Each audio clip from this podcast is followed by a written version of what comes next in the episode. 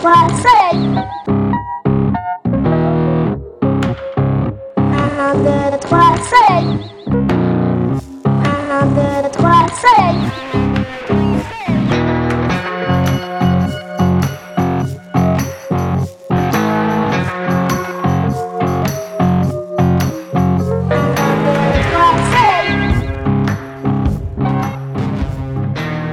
Bonjour à tous, bonsoir à tous, bienvenue sur Radio Delta, bienvenue sur euh, l'émission euh, 1, 2, 3 Soleil, l'émission du vendredi soir, en tout cas euh, un vendredi soir par mois. Euh, je rappelle toujours que Radio Delta, c'est une radio libre, faite par des bénévoles et ouverte à tous et à toutes. C'est une radio où il n'est pas nécessaire d'être franc-maçon ni franc-maçonne pour intervenir à cette radio, pour être invité, pour être chroniqueur et surtout pour écouter les émissions de Radio Delta. Ça s'écoute sur le site, bah, vous êtes sur le site puisque vous nous écoutez. Alors ça s'écoute sur le site parce que souvent les gens nous demandent c'est quelle fréquence? Ben non, ça n'existe plus les radiofréquences, c'est complètement ringard. Maintenant les radios c'est sur Internet, on peut même l'écouter.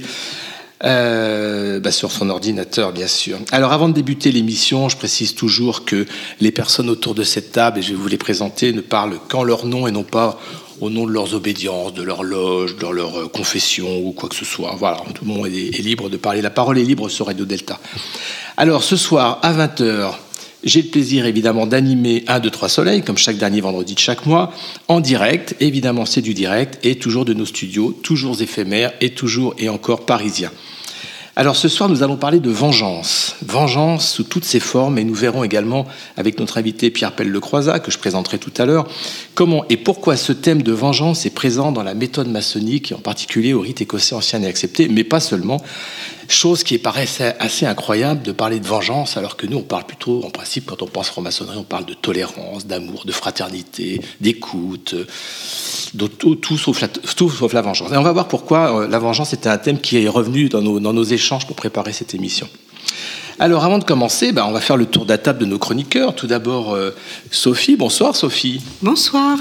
Alors Sophie, vous allez nous parler du comte de Monte Cristo. Il était franc-maçon le comte de Monte Cristo On ne sait pas trop. Non, a priori non, mais euh, Alexandre Dumas était proche de Nerval, donc euh, on peut dire qu'il a été peut-être un petit peu influencé. Influencé par Nerval. Tout à fait.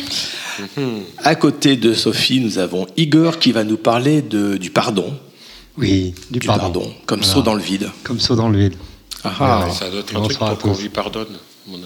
Je sais pas si on pardonne à Igor d'être Igor. en tout cas, bonsoir Igor. On a, on a hâte d'écouter euh, d'écouter votre chronique qui va faire écho euh, avec celle de Viviane euh, qui parle Oui, aussi du pardon. j'attends Et de ce- l'écouter le, le- titre de la Voilà. chronique de, de Viviane, on va y revenir, c'est ni pardon ni oubli. À l'autre bout de la table, euh, Alexandre. Bonsoir Alexandre. Salut, bonsoir à tous. Toujours là. Toujours prêt Toujours La prêt. chronique est Presque. prête Presque. Elle le sera en tout cas. Alors vous Le allez parler de quoi, notre historien favori? Je vais parler des- du traité de Versailles et des traités des années 1920. On est en plein centenaire de, dif- de la signature de différents traités d'après la Première Guerre mondiale. Et pour, ra- pour rattacher avec le thème, se venger en faisant la paix. Se venger en faisant la paix, ou une impression de paix en tout cas, hein, qui prépare la guerre. C'est ça. Euh, alors, d'autres chroniqueurs qui ne sont pas là, qui ne sont pas autour de cette table, et on les remercie de ne pas être là. Non, c'est pas ça. On les remercie d'avoir envoyé leur chronique euh, à l'avance. Alors, je pense évidemment à Jocelyn. Jocelyn va nous parler, enfin, on va l'écouter, puisqu'il ne sera pas là pour répondre aux questions. Il va nous parler de vengeance, passer de la vengeance à la justice. Tiens, intéressant ça. Vengeance, justice, justice, vengeance. Et Viviane, je l'ai dit, donc euh, ni pardon ni oubli. Et puis euh, Philor, notre chroniqueur cinéma. Alors, il est pas là. Notre nouveau chroniqueur. Oui, cinéma, parce que, parce le précédent, c'était Reven. Mais Reven nous a lâchés pour aller travailler à France 2. Comme quoi, Radio Delta, ça mène à tout. si quelqu'un ici autour de cette table a envie d'aller travailler à la télévision, continue un peu à Radio Delta. Euh, Philor va nous parler de la vengeance au cinéma, moteur de la dramaturgie. C'est vrai que si, je sais pas si on pouvait faire la liste de tous les films qui parlent de vengeance ou qui traitent de vengeance, ça serait énorme. Moi, j'ai regardé, j'ai tapé vengeance cinéma et puis j'ai arrêté en fait parce qu'il y en a trop. Il y en a vraiment trop. La, la chronique de Philor, je crois, dure 3h30. Et donc, il va tous le citer. Alors, euh, pour parler justement de la vengeance, et en particulier de la vengeance dans la, dans la méthode maçonnique, nous avons invité Pierre Pelle Le Croisat. Bonsoir Pierre. Bonsoir à tous. Vous allez bien? Fort bien. Merci d'être venu de Marseille exprès pour Radio Delta. Bien sûr, puisqu'il s'agit de Radio Delta, je ne pouvais pas le manquer. Alors, vous êtes un auteur maçonnique bien connu, très connu, même si vous avez publié pour une quarantaine de livres. euh, Plus que sur- ça, maintenant. Ah, plus. Mais moins que, moins que certains, quand même. Ah oui. Ah oui, mais je ne désespère pas. Voilà, moins qu'Emmanuel Pierrat, qui en écrit un par mois, ou qu'Amélie Nothomb un par an. Donc, vous avez écrit un certain nombre de livres. Alors, je les ai. euh, J'en ai amené quelques-uns parce qu'il faut voir quand même les, les, les- les volumes que ça représente. Et, et il y a les, les volumes de ça représente à lire, c'est énorme. J'ai en particulier montrez-les bien dans le micro. chez, chez Dervy, chez Dervy, euh, dans, le- dans la collection bibliothèque de la franc-maçonnerie, vous avez écrit les langages symboliques de l'ésotérisme maçonnique. Oui, oui, C'est un énorme bouquin qui, j'imagine, demande un énorme travail. Il y a plus de 500 pages. Euh, Cinq ans de travail. 5 ans de travail, c'est énorme, c'est énorme. Euh, c'est passionnant. Alors j'avoue que j'ai pas tout lu. Par contre, euh, c'est une mine euh, à exploiter. Voilà, c'est une mine à creuser, c'est une mine à exploiter. Il y a énormément de choses. C'est très intéressant à la fois pour préparer des planches, parce que c'est aussi pour ça qu'on achète des livres, il faut le dire ce qui est, mais aussi simplement pour approfondir et mieux connaître euh, la symbolique et l'ésotérisme Je voulais en faire un outil pour les frères et sœurs, et euh, je pense qu'il a été euh, perçu un peu comme ça, donc j'en suis ravi. Voilà. Et je rappelle que vous êtes, vous avez été, mais on continue à l'être. Vous êtes chercheur Oui. en philo, En philo, euh, je m'intéresse à d'autres domaines comme les sciences, astrophysique, euh, tout ce qui est passage de, du vivant, enfin de l'inanimé au- à, à la vie, et puis bien d'autres domaines. Je me passionne un peu partout, pour tout. Là, je- effectivement, je suis plutôt chercheur de nature. Chercheur de nature. Et chez Numéri Livre, alors on va revenir sur la collection que vous, vous dirigez. Vous avez écrit La quête de vérité en deux tomes. Alors j'ai que le premier tome ici. Il faut que j'appelle Raphaël pour qu'il m'envoie le deuxième. Absolument. Donc le premier tome, c'est euh, la- la- le langage symbolique de la quête de vérité, des vérités profanes aux vérités maçonniques.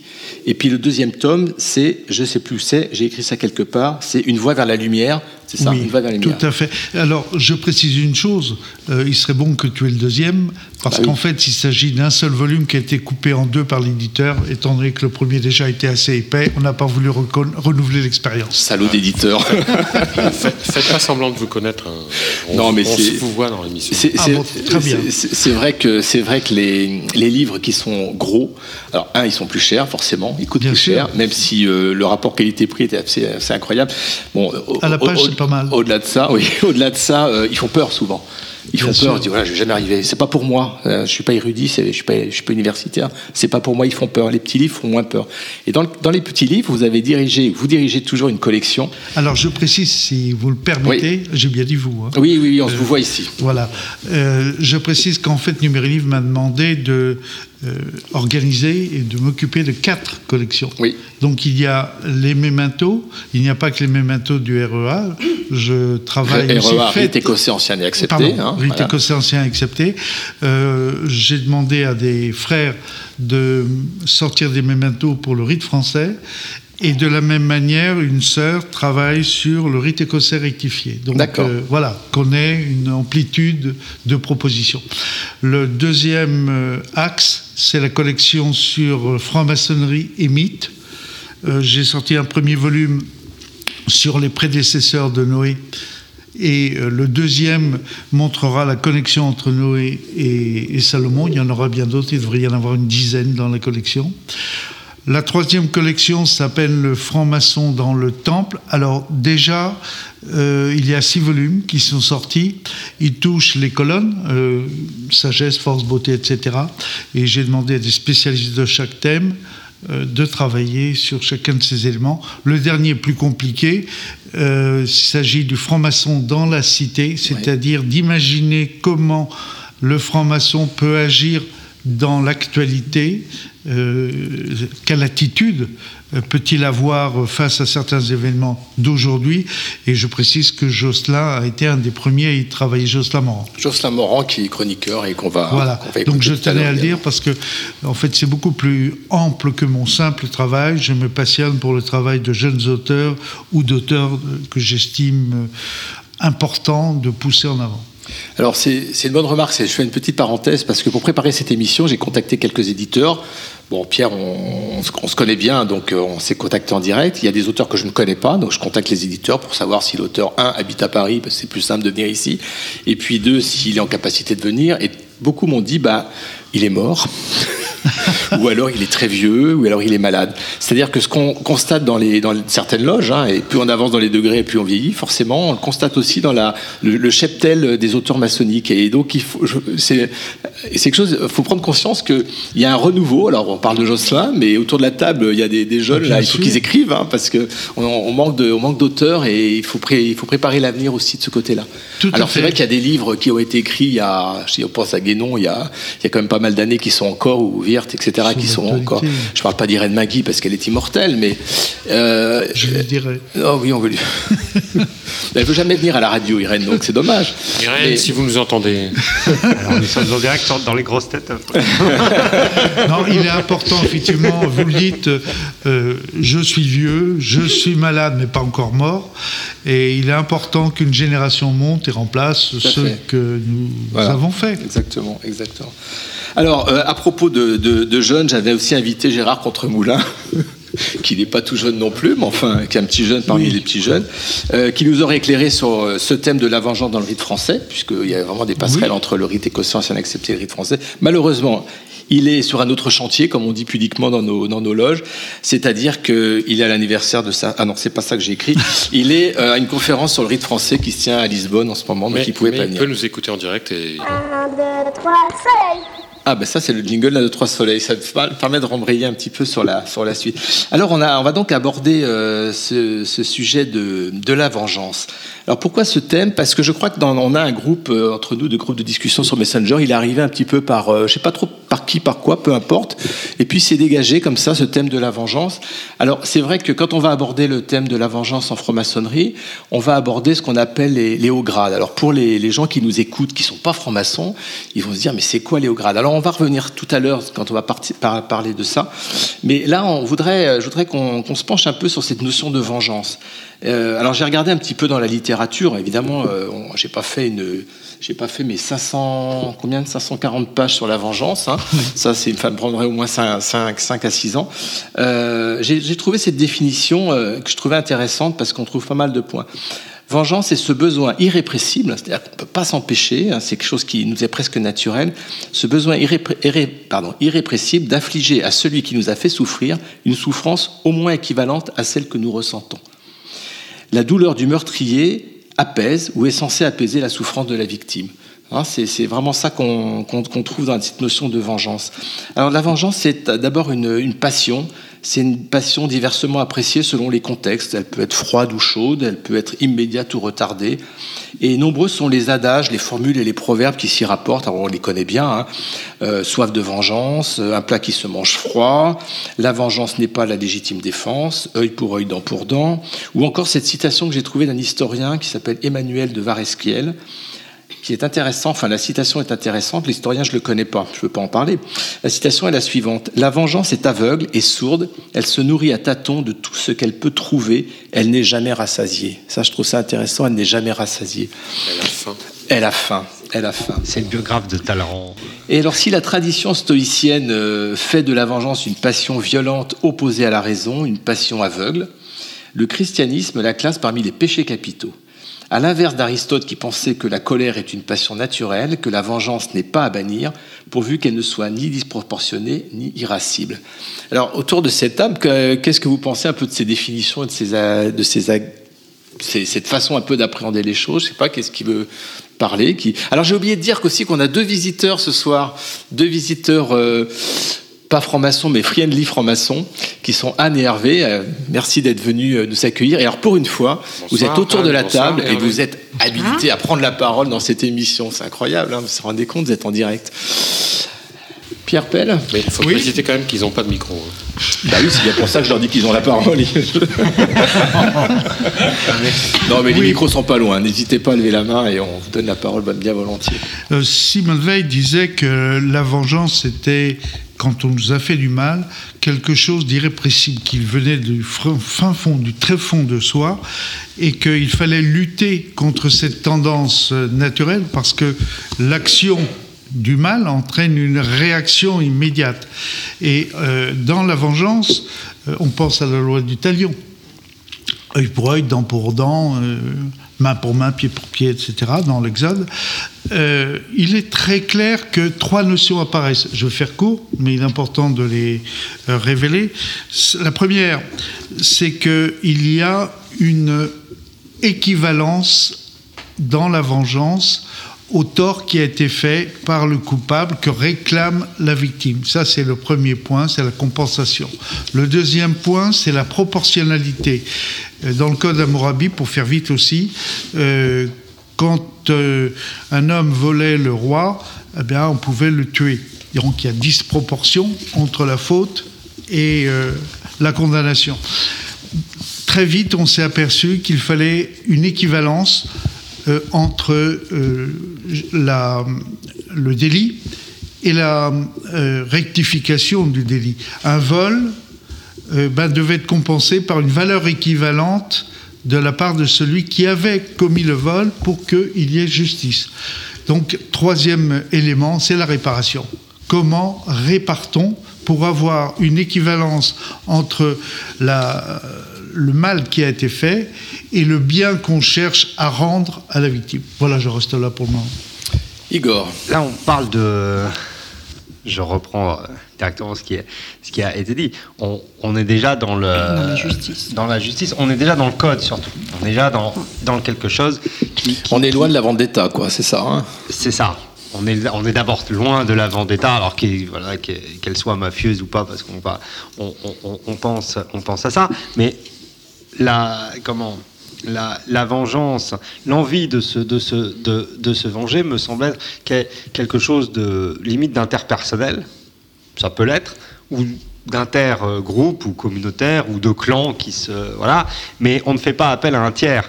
C'est-à-dire qu'en fait, le, le, comment, la, la, loi du, du talion euh, au contraire, plus on va vers la codification, plus il y a, ce tiers qui devient l'État. Alors effectivement, on attend qu'il y ait une proportionnalité, et oui, maintenant, je dirais humanistement, heureusement peut-être, euh, la mort n'entraîne plus la mort directement. Et il n'a jamais été, enfin jamais, en tout cas, disons que la, peine de mort elle-même, quand bien même elle était appliquée, euh, ou qu'elle l'est même dans, des démocraties, n'est pas une vengeance. D'ailleurs, elle est, rarement ou très peu immédiate.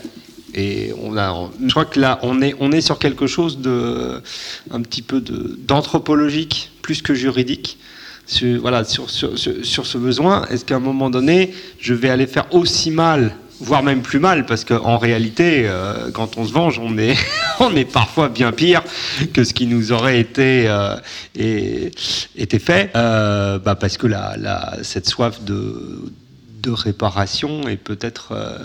Oui, on est dans le crime passionnel, c'est de la passion on est, de la violence. On, est, on est dans, ce que nous, on pourrait appeler les passions qu'il faut un petit peu réguler. Mais je pense qu'on est, on est en dehors d'une forme de codification. Sur la, sur la réparation, on parlera peut-être tout à l'heure euh, d'un film qui s'appelle euh, Je verrai toujours vos visages et de la justice restaurative, parce que c'est intéressant aussi d'expliquer un peu ce fonctionnement et comment on peut euh, arriver à, à restaurer en fait une confiance auprès des victimes sans aller évidemment jusqu'à la vengeance, puisqu'ils n'ont pas accès forcément à ça. Pierre, Pierre Pelle, Pierre Oui, autrefois, à l'époque romaine par exemple, on parlait de la pire vengeance qui puisse être, c'était ce qu'on appelait l'injuria, c'est-à-dire l'atteinte à la vie ou à l'honneur. Ce qu'on a retrouvé ensuite, puisque entre le Moyen Âge et puis euh, bah, jusqu'à l'époque contemporaine, je pense à euh, Gaston Defer en 1967 euh, vis-à-vis de Ribière qui fait un duel avec lui, ben, on a eu à l'époque à cause du sens de l'honneur, l'idée de vengeance qui s'est perpétuée.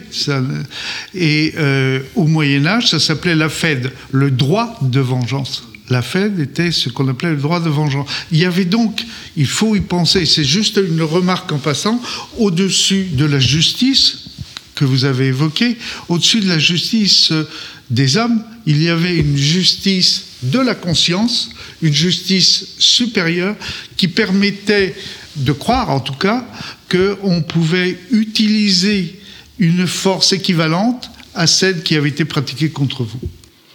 Alexandre. C'est peut-être même pour ça qu'on voit, même encore aujourd'hui, à quel point les réactions, dès lors qu'un prisonnier, par exemple, a fait sa peine, euh, il est remis en liberté, il doit sortir, il a payé sa dette auprès de la société, l'opinion publique, souvent, prend très mal cette sortie, quand bien même la peine a été faite, sa dette a été payée. Donc on a encore, euh, en effet, peut-être à l'intérieur de nous, cette notion qu'il y a peut-être ce droit encore de vengeance, de justice qui serait encore plus que celle de la justice des hommes, comme, euh, comme vous venez de le, dire. Ouais, Est-ce que la vengeance a quelque chose à voir avec la justice?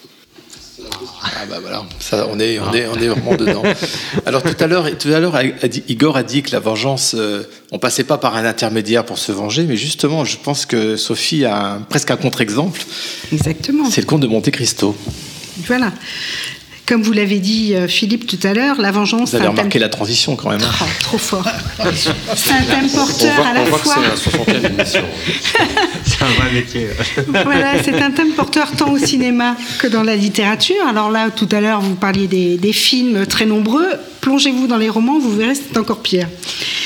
Donc le sujet de la vengeance m'a tout de suite fait penser à mon roman préféré, Le Comte de Monte Cristo, qui mieux que Dumas et Maquet a jamais raconté une histoire de vengeance aussi aboutie?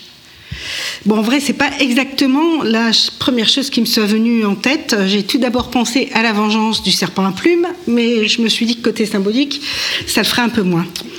Revenons donc au côte de Monte Cristo. Euh, J'allais dire, je ne veux pas vous faire l'affront de résumer l'histoire, euh, mais quand même un petit peu. Voilà.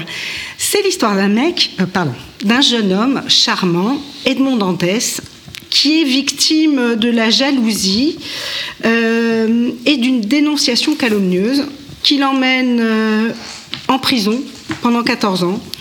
Et pendant ces 14 ans, il va mûrir sa vengeance.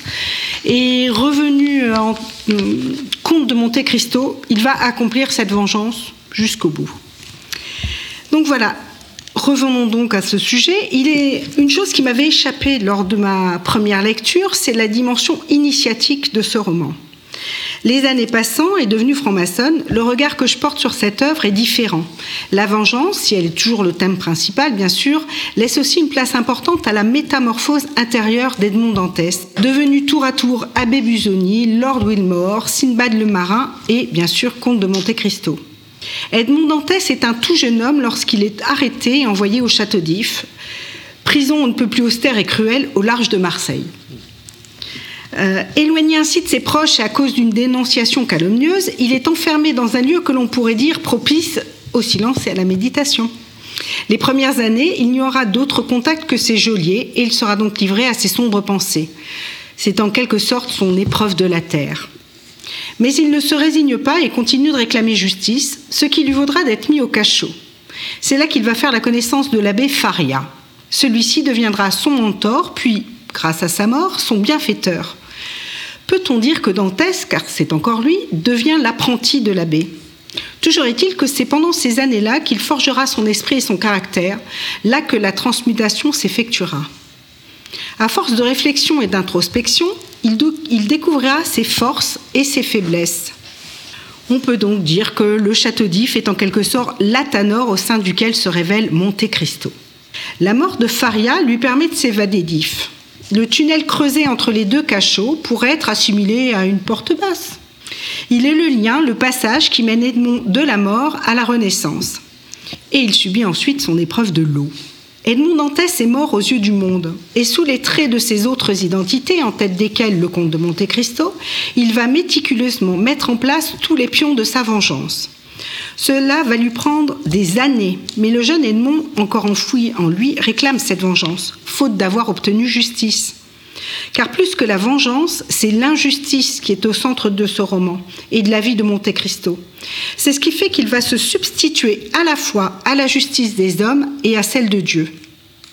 Ainsi donc, de l'île de Monte Cristo en passant par Beaucaire, Marseille, Janina et Rome, il accomplira ce, ce qui pourrait être assimilé à un compagnonnage. Seul ou presque, il œuvrera à rechercher partout la vérité qui lui permettra de réaliser son chef-d'œuvre, rétablir la justice. Cette vérité et cette justice, il les veut non seulement pour lui-même, mais également pour d'autres, comme Haïdé ou le jeune Maximilien Morel. Cela lui prendra encore neuf ans. Vient enfin le jour où, à 43 ans, maître de lui-même, sûr de la justesse de ses actions, il met à exécution le plan ourdi pendant ces longues années. Les uns après les autres, les acteurs de son malheur sont mis face à leurs tromperies, leurs duperies, leurs crimes, qui sont révélés aux yeux du monde et de la bonne société qui les a accueillis en son sein. Car sa vengeance est avant tout sociale. Elle provoque la déchéance des parvenus, félons et autres traîtres. Aucun crime ou assassinat n'est commis de sa propre main. Il ne fait que pousser les uns et les autres à révéler leur propre nature, comme il a été lui-même obligé de le faire pendant son enfermement. Il y a plein d'autres choses à dire sur le comte de Monte Cristo, mais je ne vais pas faire un parallèle avec Dante ou vous parler de surhomme nietzschéen.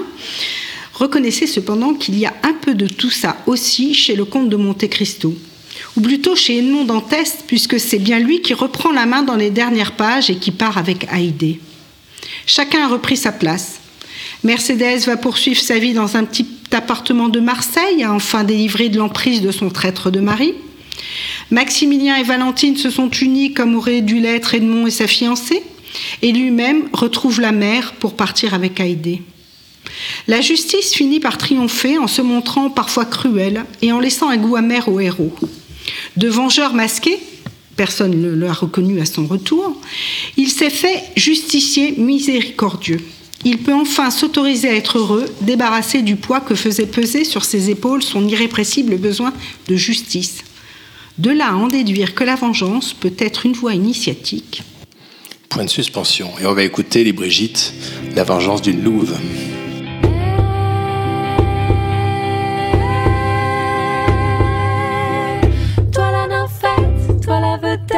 toi les gambettes, à quoi tu joues avec mon mec Je vais te faire la peau si tu traînes trop autour du père de mes petits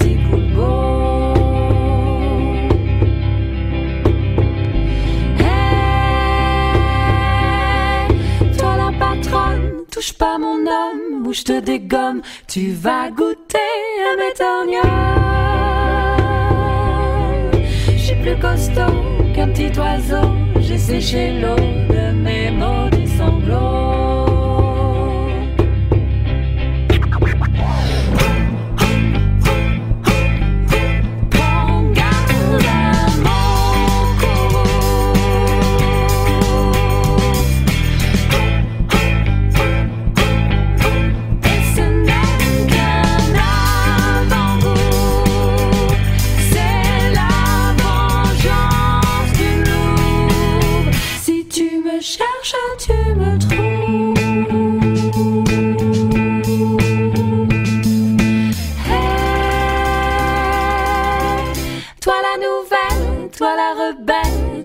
Mystère, moi sa bergère, la régulière.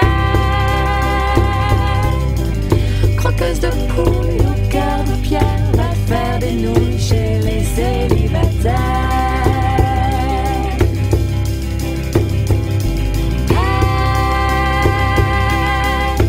il est facile, il est fragile, c'est une victime, un superman à trois centimes je suis pas tu, ce fils de pute. Juste après toi, je m'occuperai de son cas.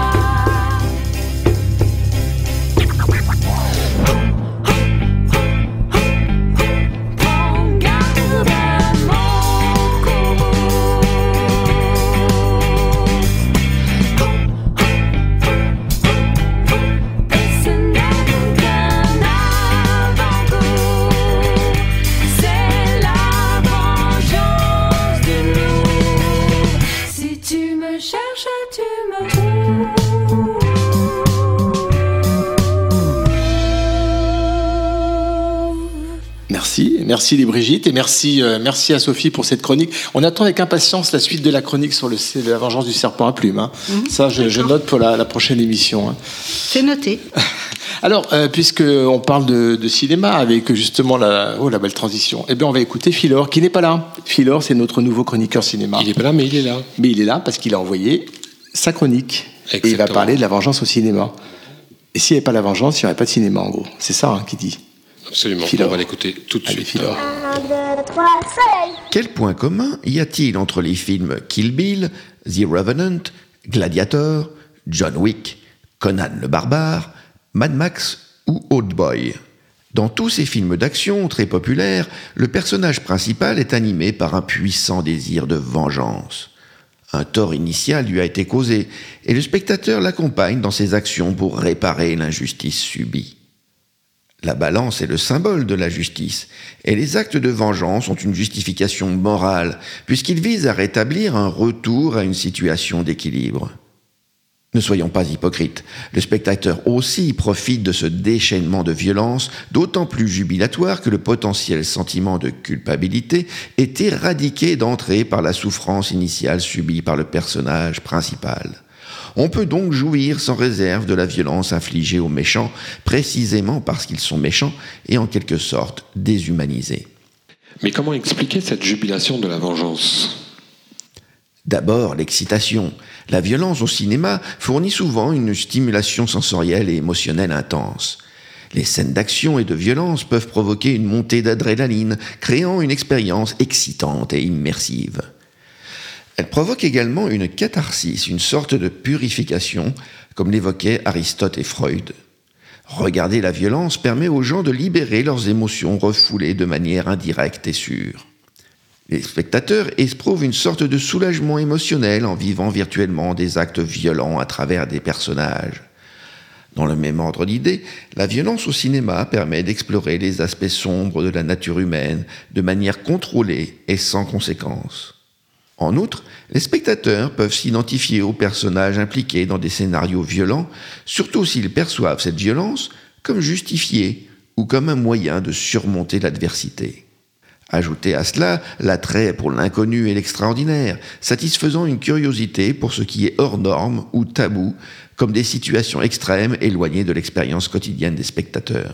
Pour résumer, l'attrait pour la violence au cinéma est multifacette, mêlant des éléments psychologiques, narratifs, culturels et sociaux. Il s'agit d'une forme de divertissement qui permet aux spectateurs d'explorer des émotions et des expériences extrêmes dans un cadre sûr et contrôlé. La vengeance est-elle obligatoirement violente au cinéma? Pas forcément. Dans Gandhi, en 1982, le film illustre comment le leader indépendantiste indien a utilisé la désobéissance civile et la non-violence pour parvenir à ses objectifs. En 2000, le film Erin Brockovich suit une assistante qui mène un combat juridique contre la société Pacific Gas and Electric Company, responsable de la pollution de l'eau dans une petite ville. Sa quête de justice est motivée par un désir de vengeance morale, mais il utilise le système juridique pour obtenir réparation. Dans un autre registre, le film français Intouchable raconte l'histoire d'une amitié improbable entre un aristocrate tétraplégique et son aide-soignant issu d'un milieu modeste. Bien que le film ne traite pas directement de vengeance, il montre comment les conflits et les malentendus peuvent être résolus par l'empathie, la compréhension et l'amitié. Pour l'anecdote, notez que l'épisode 6 de Star Wars, Le Retour du Jedi, s'appelait initialement La Revanche du Jedi. Finalement, George Lucas a estimé qu'un chevalier Jedi, porteur de valeurs spirituelles positives, ne pouvait être soumis au désir de vengeance. En quoi ce thème concerne-t-il le franc-maçon? Les religions monothéistes condamnent généralement la vengeance personnelle et prônent le pardon et la compassion. Le principe ne fais pas aux autres ce que tu voudrais qu'on te fasse est repris dans le rituel d'initiation maçonnique et même retourné positivement en fais aux autres tout le bien que tu voudrais qu'on te fasse. L'initié est donc un être moral dont la fraternité est la manifestation la plus sensible. Pour autant, les maçons ne sont pas des anges et le meurtre et la vengeance sont évoqués à certains grades, mais je laisse le soin aux autres chroniqueurs et invités d'en parler. Bon alors, quelle leçon peut-on en tirer? L'idée générale, c'est que dans la vraie vie, le désir de vengeance a besoin d'être encadré par une autorité judiciaire, politique ou spirituelle. La légitimité de ces autorités réside justement dans leur capacité à prendre en charge collectivement les pulsions mortifères de chaque individu. La fiction et le cinéma permettent d'explorer les sombres recoins de l'âme humaine tout en restant dans le domaine de l'imaginaire. La violence mise en image est souvent transcendée, voire sublimée par une chorégraphie et une esthétique sophistiquée, comme en attestent par exemple les plans séquences virtuoses de John Wick 4. Les films de Quentin Tarantino se sont également fait une spécialité de sublimer graphiquement les scènes violentes pour les mettre à distance de notre seuil d'empathie. La vengeance au cinéma, c'est une formidable astuce dramaturgique pour faire avancer le récit et contribuer à l'identification au personnage principal, d'éprouver le frisson de la violence infligée aux autres sans la culpabilité morale qui vient gâcher le plaisir. Prenons garde cependant de ne pas déchirer au passage le fragile voile d'empathie pour autrui que la civilisation tente de tisser sur nos instincts primaires.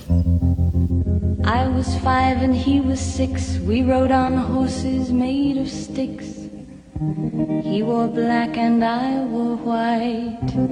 He would always win the fight. Bang, bang. He shot me down. Bang, bang. I hit the ground. Bang, bang. That awful sound. Bang, bang. My baby shot me down.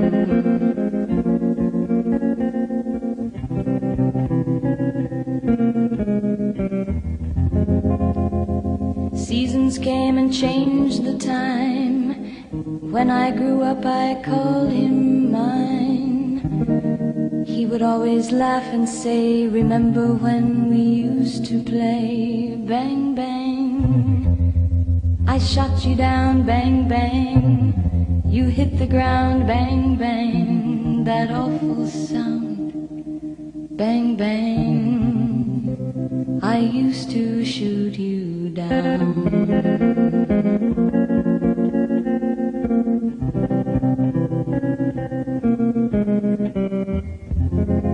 Music played and people sang. Just for me, the church bells rang.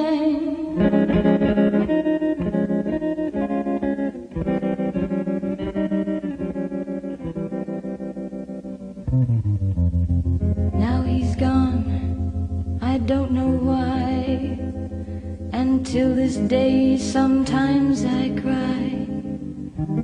He didn't even say goodbye, he didn't take the time to lie. Bang, bang. He shot me down, bang, bang. I hit the ground, bang, bang. That awful sound, bang, bang. My baby Thank you.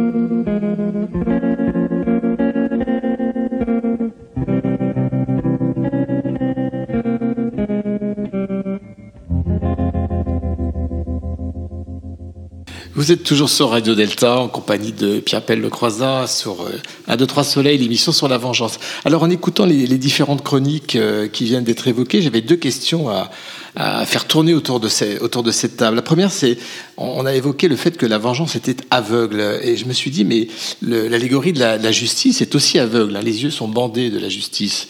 Donc ça me pose une petite question parce qu'on dit la, la, la, vengeance c'est pas la justice, la justice c'est pas la vengeance, mais les deux sont aveugles, les deux sont ont les yeux bandés ou sont aveugles. Première question. La deuxième, c'est que j'ai l'impression tout de même qu'il n'y a pas de vengeance sans violence.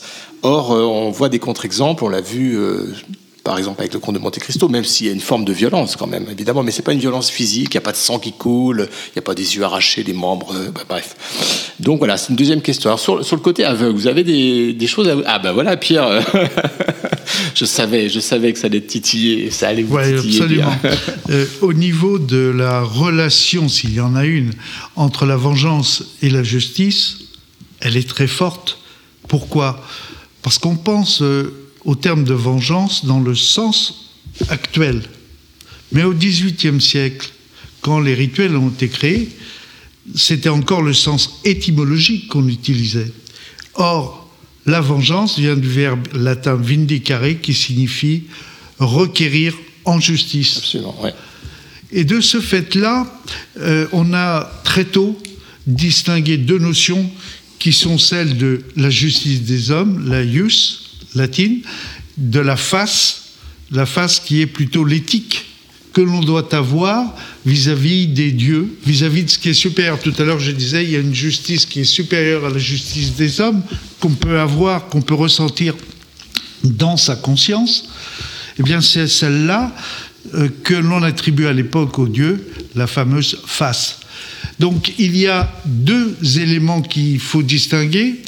Euh, la justice que notre conscience nous dicte et la justice que les hommes en société euh, doivent suivre pour euh, respecter certaines règles. Euh, D'ailleurs, ils vont plus loin. On va, je vais juste évoquer l'ancien régime. Ils ont essayé de définir les crimes. On parle de, je, je vais y venir à la maçonnerie, hein, à partir Mmh, bien de sûr, là. on va y venir juste après. Voilà. Les crimes, il les distinguait en trois catégories. Il y avait les crimes de lèse-majesté euh, divine, donc c'est tout ce qui est euh, désacralisation, tout ce qui est blasphème, etc. Il y avait les crimes de lèse-majesté humaine, c'est tout ce qui attaquait le roi ou ses représentants. Et il y avait euh, les crimes qui lésaient les particuliers, et cela ne concernait que les individus. Et c'est là que s'appliquait euh, la justice que l'on connaît. Dans le cas qui nous intéresse, celui de la maçonnerie, comment se place-t-on? Alors, en général, on a euh, un meurtre suivi d'une vengeance, hein, puisqu'on lit les deux. On, va, on va revenir sur le l'aspect euh, la vengeance dans les rituels maçonniques. C'est juste la partie après, mais je voudrais qu'on repense à la, la- la question que je vous ai posée sur la violence. Est-ce qu'on peut, est-ce que la violence, est-ce que la, la vengeance est obligatoirement associée à la violence? Dans le langage courant, quand on pense vengeance, on pense violence. Violence, on pense œil pour œil, dent pour dent, on pense à des crimes euh, assez durs. Euh, on parlait de Kill Bill, on voit les scènes, même si elles sont euh, magnifiques, c'est des scènes ultra violentes. Il faut qu'on soit transporté hors de soi-même pour avoir envie de se venger. Euh, sans parler euh, d'actions euh, violentes, il faut reconnaître que la vengeance, on ne se venge pas pour des pécadilles. Il faut vraiment que ce qui a été fait, le tort qui a été fait, soit assez important pour qu'on réagisse instinctivement. Et sans revenir pour autant dans les rituels maçonniques, mais euh, cette notion apparaît, c'est l'instinct de vouloir se venger immédiatement face à une action qui fait souvent agir le héros que nous présentent les rituels. Voilà. Donc il y a action violente en général qui est à la base. Et cela euh, amène à une double réflexion euh, où se situe le franc-maçon, l'initié. Est-ce que c'est celui qui a été tué ou est-ce que c'est celui qui se venge? Et là, j'atteins votre deuxième question. Ah oui, on va arriver sur la deuxième question, la deuxième partie de l'émission, puisque c'était aussi un des, sujets qu'on voulait évoquer, c'était euh, la notion de vengeance dans les rituels maçonniques, chose qui paraît euh, assez incroyable, en tout cas pour les profanes, euh, qui ont souvent, alors je parle pas des anti-maçons, mais souvent qui ont une idée de la franc-maçonnerie qui va prôner des valeurs de tolérance, de fraternité, d'amour du prochain, de spiritualité, etc. Et, et que vient faire la vengeance justement dans ces rituels euh, maçonniques qui sont pas connus forcément de, de tout le monde, hein, euh, clairement. Et pourtant, euh, quand on regarde par exemple au premier degré, euh, au moment de l'initiation maçonnique, et ça on peut le dire, c'est écrit dans tous les bouquins, c'est pas très grave. Quand euh, le candidat va prêter serment, juste avant qu'il prête serment, on lui dit attention monsieur ou madame, si vous trahissez votre serment, vous n'échapperez pas à la vengeance de tous les francs-maçons et de toutes les francs-maçonnes dans les loges féminines euh, qui, répandus sur la surface de la terre, ont juré de punir le parjure. Donc le mot de vengeance, il est déjà prononcé au premier degré, qui n'est pas un degré dit de vengeance. Après, quand on, on continue dans les, degrés, alors je rappelle à, ceux qui connaissent un peu moins la, franc-maçonnerie, que la franc-maçonnerie, euh, nous travaillons à, à l'aide de, de, rituels qui sont donc euh, inscrits dans un cadre plus global qu'on appelle un rite en particulier le rite écossais ancien accepté, qui comporte 33 degrés, dont les deux, les deux premiers sont, les trois premiers sont apprentis compagnons maîtres, qui sont d'ailleurs les trois premiers degrés de tous les rites maçonniques. Euh, pour le rite français, c'est la même chose. Euh, il y a les trois premiers apprentis compagnons maîtres, et après il y a des degrés qu'on appelle les hauts grades. Alors pourquoi ils sont hauts? Parce qu'ils sont au-dessus du 3, euh, ou les grades supérieurs, on disait aussi avant. Euh, et parmi ces hauts grades, donc, qui vont, euh, pour le rite écossais ancien accepté, du 4e au 33e degré, eh bien, il y a un certain nombre de degrés qu'on appelle les degrés de vengeance. Ça, ça nous interpelle. C'est bien, ça, c'est bien. Alors, on va se venger de qui, de quoi? Attention. Alors, on va pas, on va essayer de les aborder justement sans déflorer. Oui. Pourquoi on va pas les déflorer? Évidemment, on sait que tout est écrit, en particulier dans les petits mémentos, comme celui que j'ai sous la main. Attention, Pierre-Paul Le Croisat, vous avez tout écrit dans le mémento, parole de maître, élu des neuf, neuvième degré du rite écossais ancien accepté. Tout est là, tout est là. Ceux qui sont pas au neuvième degré du rite écossais ancien accepté, Ouais, vous pouvez tout voir. J'ai tout compris en les lisant. Mais en fait, ce qu'on sait et ce qu'on répète, je vais essayer que... d'en dire plus. Évidemment que les rituels sont, sont faits pour être vécus, non pas pour être Bien lus, sûr. et que ces mémentos, qui sont des petits bouquins, on appelle, on appelait, après- avant, on appelait ça le catéchisme. Moi, j'aimais bien le catéchisme, euh, qui sont là pour euh, comme aide-mémoire, pour aller un petit peu plus loin que ce qui est écrit dans Pour les rituels, réfléchir. pour aider à réfléchir. Il y a des points de repère, etc. Et puis on donne des, vous donnez des références. Et ça, c'est particulièrement intéressant. Alors j'ai trouvé. Ah, il y a encore un petit jingle. jingle dans mon conducteur. Alors j'ai- aussi trouvé un extrait d'un d'un livre qui s'appelle Le livre de la revanche des chevaliers templiers, euh, qui est paru en 1902. Je ne sais pas si vous connaissez ce livre.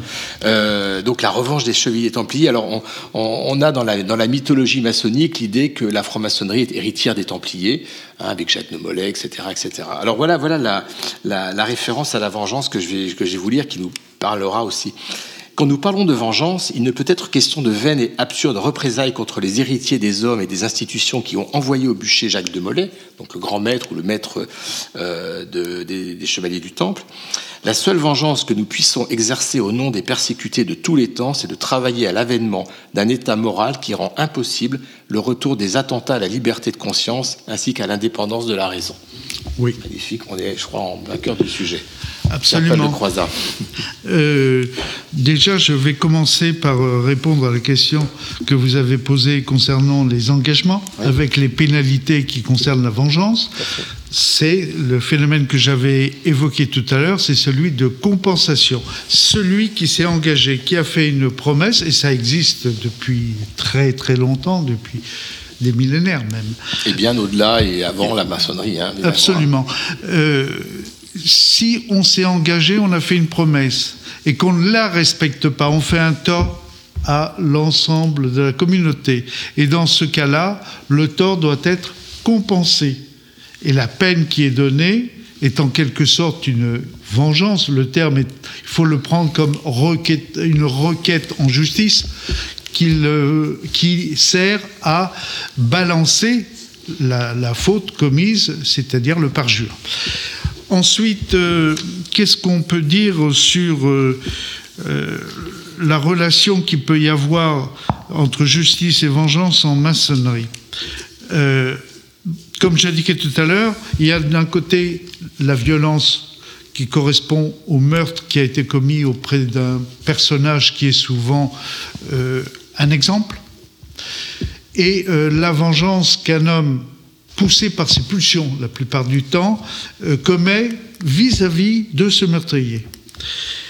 Alors dans le cas des trois crimes que j'évoquais, euh, sans entrer euh, dans les rituels, mais en essayant de l'approcher quand même, le personnage qui a été tué par le meurtrier,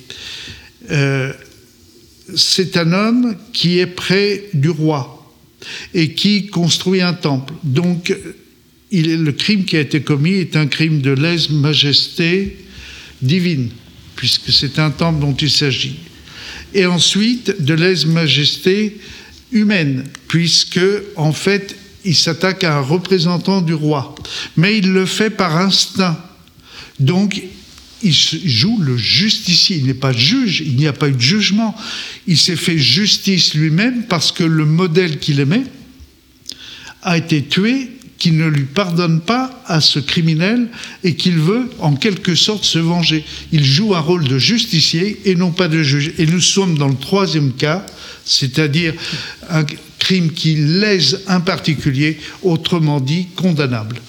Alors, ce qui est, euh, ce qui est surprenant peut-être pour les, les gens qui nous écoutent, qui ne sont pas imprégnés de, de, de méthode maçonnique, c'est que la méthode maçonnique, elle met en, en situation, en quelque sorte, les francs-maçons et les francs-maçonnes, des situations qui pourraient être presque des pièces de théâtre, des scénarios, Ah. euh, des mythes, hein, des mythes, voilà. Euh, et euh, on fait jouer les rôles de l'assassin et de l'assassiné, en fait, hein, les, tous les rôles, en fait. Et, et pourquoi ça? Alors ça, c'est... C'est un le rôle partir de catharsis des mythes, hein, c'est ça. Sur un plan culturel, vous l'avez évoqué, je vais prendre l'exemple du premier Don Juan qui a été créé, celui de Tirso de Molina. Euh, pour, il a été créé par un prêtre, Tirso de Molina. Pourquoi? Parce que ce prêtre a voulu, vis-à-vis du public, montrer l'exemple du pire des hommes qui puisse être, puisqu'il s'attaquait à Dieu lui-même à la fin. Hein. il euh, s'attaque directement à la divinité. Du pire des hommes qui soit, pour que le public effrayé par réaction se tourne vers Dieu en refusant ce type de personnage. C'est la catharsis. La catharsis qui est en fait, par définition, une purification par euh, élimination des mauvais côtés de l'individu. On lui montre les mauvais côtés qu'il peut avoir et cela doit, en théorie, l'amener à réfléchir pour rejeter ses instincts, ses passions qui euh, le perturbent. Ça peut aussi donner des mauvaises idées. Hein Ça peut aussi donner des mauvaises idées. Mais c'est le même principe qu'on trouve en, en franc-maçonnerie. C'est-à-dire que on montre l'exemple d'une vengeance et d'un homme qui, par ses pulsions euh, personnelles, et non pas euh, mandaté par un roi ou par la justice, un homme qui va euh, en tuer un autre, euh, cela paraît affreux parce qu'il se venge. Et cette vengeance doit nous amener à une notion de vindicare, requérir en justice, non pas laisser un justicier agir, mais requérir en justice dans une situation comme ça. Voilà, c'est pour redresser une situation que le mauvais côté, le mauvais exemple est donné. Et alors, dans la légende que, vous évoquez, euh, ce, ce justicier qui n'en est pas un, qui est un vengeur, en fait, il va étancher sa soif. C'est-à-dire qu'à un moment donné, il y a une source et il va boire. Et on... Comme moi. Voilà, allez, on boit, on boit un verre d'eau, je précise. Euh, il va étancher sa soif et on parle souvent de la soif de vengeance. C'est un rapport euh, dans la légende maçonnique? Bah, euh, la soif. Ça, c'est de- une première lecture assez basique. On parle d'étancher sa soif quand on ne supporte plus d'avoir le gosier sec. Là, c'est un peu la même chose. Euh, il, est, euh, il, il a, il a une telle réaction impulsive qu'il ne peut pas la retenir. Je citais euh, tout à l'heure euh, euh, Simone Veil qui disait que quand on a fait un mal extrême, on réagit automatiquement. L'action entraîne la, réaction et l'offense entraîne l'envie de vengeance. Voilà, c'est presque automatique. Et toute la question est d'apprendre à lutter contre cette tendance. Alors, on est dans un monde de symboles. La maçonnerie est un monde de symboles, et vous le savez certainement mieux que moi pour avoir beaucoup travaillé sur ce sujet. Euh, le vengeur en question, il ne fait pas que tuer la personne, il lui coupe la tête, il lui tranche la tête. Alors, ça paraît abominable, hein, ça paraît horrible euh, de trancher la tête de quelqu'un. On n'est- pas obligé de faire ça pour se venger. Pourquoi il lui tranche la tête? Comment on peut lire ça d'un point de vue évidemment symbolique? Euh, il lui tranche la tête et il lui perce le cœur. Ouais. Et euh, dans le rite de perfection qui a précédé euh, le rite écossais ancien accepté, on faisait faire ce même scénario à l'impétrant. Ah oui. Sur qui Alors, euh, bon, sur euh, bien sûr des mannequins. Mais euh, qu'est-ce que ça veut dire? Alors là, on est dans le symbole. Tout à fait. Effectivement. Percer, plutôt couper la tête, c'est couper la partie où se trouve le cerveau, donc l'intelligence. Ça veut dire on libère l'esprit par rapport à la matière. On permet à, à l'esprit euh, ou à la spiritualité de se dégager de cette emprise qu'elle peut avoir par le corps sur ce monde euh, présent euh, très, très matériel. Euh, le cœur, percer le cœur, c'est ouvrir les sentiments. L'idée même, dans certains cas, ouvrir le ventre pour dégager en quelque sorte euh, l'intérieur, le cœur, ce qu'il y a à l'intérieur, c'est euh, se reporter sur ce qu'on appelle en maçonnerie le temple intérieur pour l'ouvrir à soi et le montrer aux Donc autres. c'est finalement le vengeur qui fait cet acte euh, la sur l'assassin finalement pour se venger, il le fait sur lui-même. Alors, il faut toujours penser qu'en franc-maçonnerie, on est tous les personnages en même temps. Ah oui, On est tous les personnages en même temps. Donc c'est contre soi-même qu'on opère. Et quand on se coupe la tête, on libère son esprit. Quand on se perce le cœur, on ouvre ses sentiments. Euh, et là, c'est la notion de miroir qui est intéressante. Parce que, euh, comme on joue tous les personnages, la vengeance ou le vengeur nous fait percevoir notre mauvais côté, le mauvais côté qu'on a en soi, qu'il faut euh, éradiquer pour pouvoir retrouver sa, sa vraie personnalité, sa personnalité profonde, son être intérieur. Des questions autour de la table? Non, ça vous laisse complètement. Euh... Quand Pierre Le Croisard parle, tu te tais, tu l'écoutes. C'est vrai que ça rappelle les serments. Absolument. Ça rappelle les serments. Ça rappelle nos serments. Question d'auditeur, Gilles J'ai une question d'auditeur, oui. Il y a donc des, des, auditeurs en direct le vendredi soir sur Radio Delta, formidable. Enfin, en tout cas, au moins un. Avec un, ou une, ou une. un Z et deux os. Allez, quelle est cette question, Gilles Je ne sais pas si c'est complètement au, au, niveau du sujet tout de suite, mais comme ça fait déjà quelques minutes que, ma, que la question a été posée, c'est euh, la question la suivante, je la lis telle qu'elle. Hein. En cherchant à se venger, est-ce que l'individu trouve réellement la satisfaction qu'il espérait, ou la quête de vengeance crée-t-elle souvent un cycle de douleur et de destruction, tant pour la personne visée que pour celle qui cherche à se venger? Jamais On s'éloigne un peu de la franc-maçonnerie. Jamais assouvi. Bah si, parce pas que tout à finalement, fait, pas euh, on tout peut... à fait, parce que la question est intéressante. Euh, effectivement, on n'est jamais satisfait euh, de la vengeance. D'ailleurs, René Girard l'a montré dans euh, ses écrits. C'est la mimésis. Euh, il y a un acte de vengeance qui entraîne dans une communauté la volonté, le- l'effroi, et puis euh, comment dirais-je, euh, la révulsion, je ne sais pas si on dit révulsion, mais on est, on est révulsé. On est révulsé. Et dans ce cadre-là, la vengeance s'applique en sens inverse et elle risque de se perpétuer à l'infini. Un clan agissant contre un autre clan, c'est ce qu'il appelle la mimésis, dans la violence. Voilà. Et la seule façon de s'en sortir, c'est d'arrêter ce cycle. Comment En général, en prenant les malfaiteurs, ceux qui ont commis les méfaits, euh, pour euh, les sacrifier. Alors sacrifier, il faut bien s'entendre sur le sens du terme. C'est sacer facere, c'est-à-dire faire sacré. On les rend sacrés. Si on prend quand on dit on les rend sacrés, c'est-à-dire qu'on les met dans une position de bouc émissaire. Ils vont être victimaires, mais en même temps, ils sont sacralisés par ce geste-là parce qu'ils vont arrêter le processus. Voilà. Je ne vous dérange pas? Non, non, pas du tout. On était en train de prendre des notes sur les questions auditeurs. On était en train de se demander de qui on allait se venger. euh. Mais euh, je peux en enchérir parce que Ah bah, euh, j'avais une deuxième question euh, de, de Soirée l'auditeur. faste. Ouais. La motivation derrière le désir de se, de se venger semble bien complexe.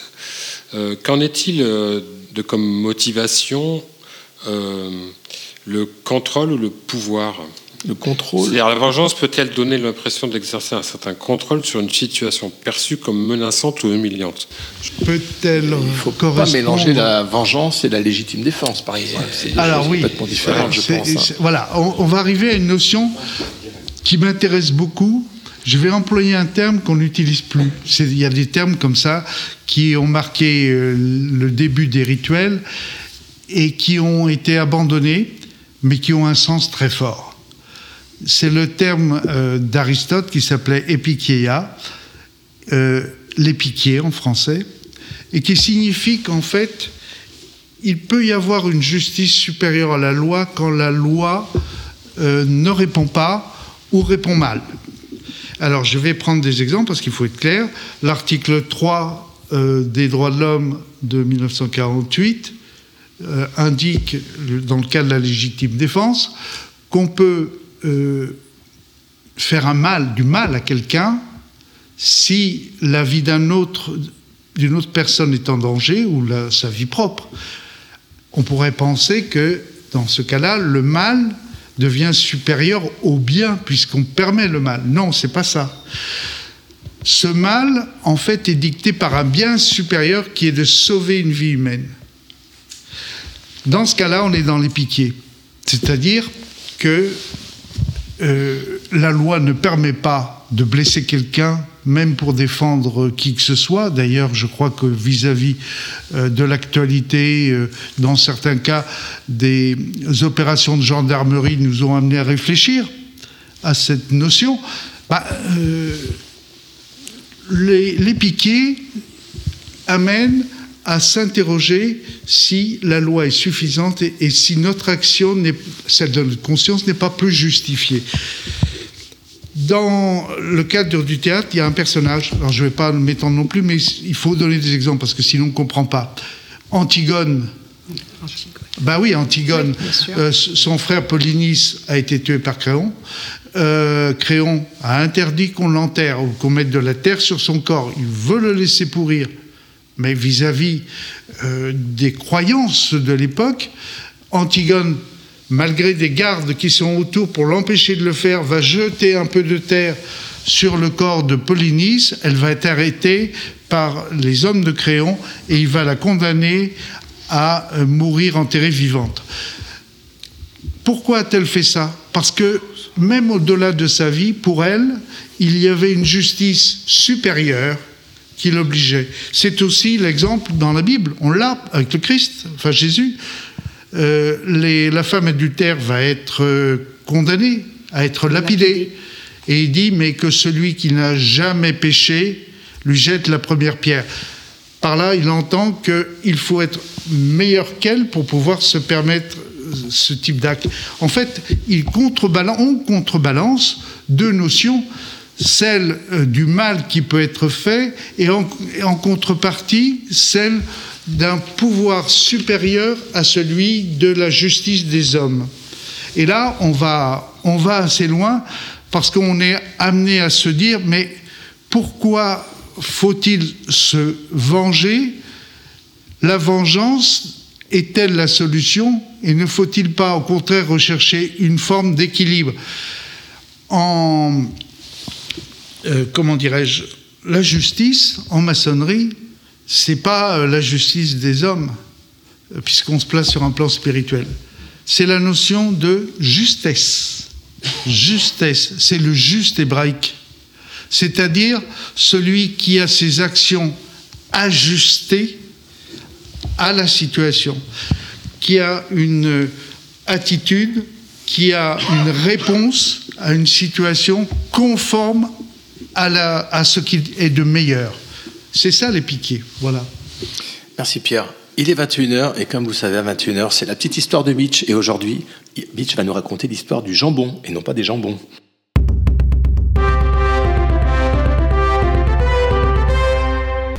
1524. Le capitaine de vaisseau italien Verrazzano découvre une nouvelle terre. Hey, hey, hey, hey, hey, hey, hey, hey, hey, hey, hey, hey, hey. Ma che cazzo Ma qu'est-ce que c'est ça Ma pourquoi il dit des choses bizarres, le monsieur Oh Ma... com- comment tu dis ça s'appelle Manhattan Manhattan Ah, c'est pas joli, hein Euh, Celui qui m'a envoyé, c'est les rois de France et il était comte d'Angoulême.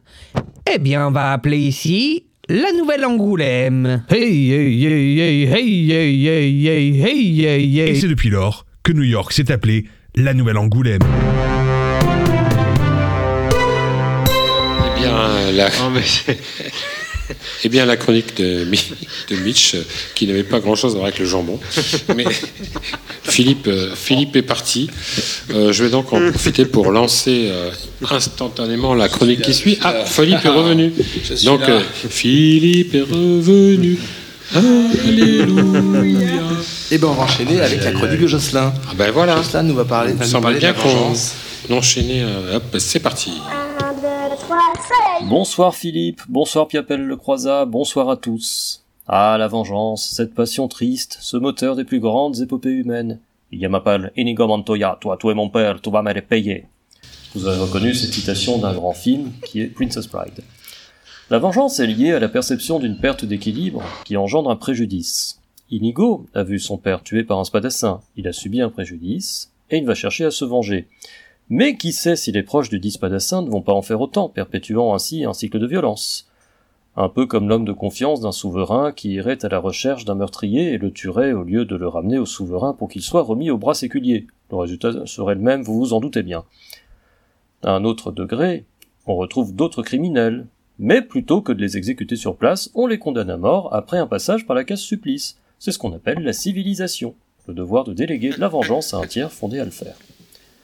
L'histoire de la fondation des États modernes est justement liée à cette question de vengeance et de compensation du préjudice subi.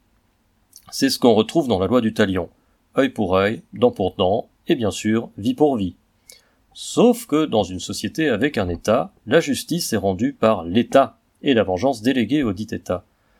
Il est arrivé aussi que des sociétés ayant pour but de punir les crimes mais de venger les victimes se montent en parallèle de l'État, comme ce fut le cas de la Sainte-Vême en Allemagne, qui était à l'époque un agrégat de petits États entre le XVe et le XIXe siècle. Organisation d'échevins et de francs-juges, la Sainte-Vême se réunissait en secret et condamnait les manquements à la loi ou à la religion par la peine de mort, généralement par pendaison. D'organisation de justice, elle devint petit à petit société criminelle effrayante, susceptible de frapper n'importe qui, n'importe quand. Sa légende perdure en Rhénanie du Nord-Westphalie, et elle continue d'exercer une fascination chez les Allemands ou ceux qui connaissent l'histoire d'Allemagne.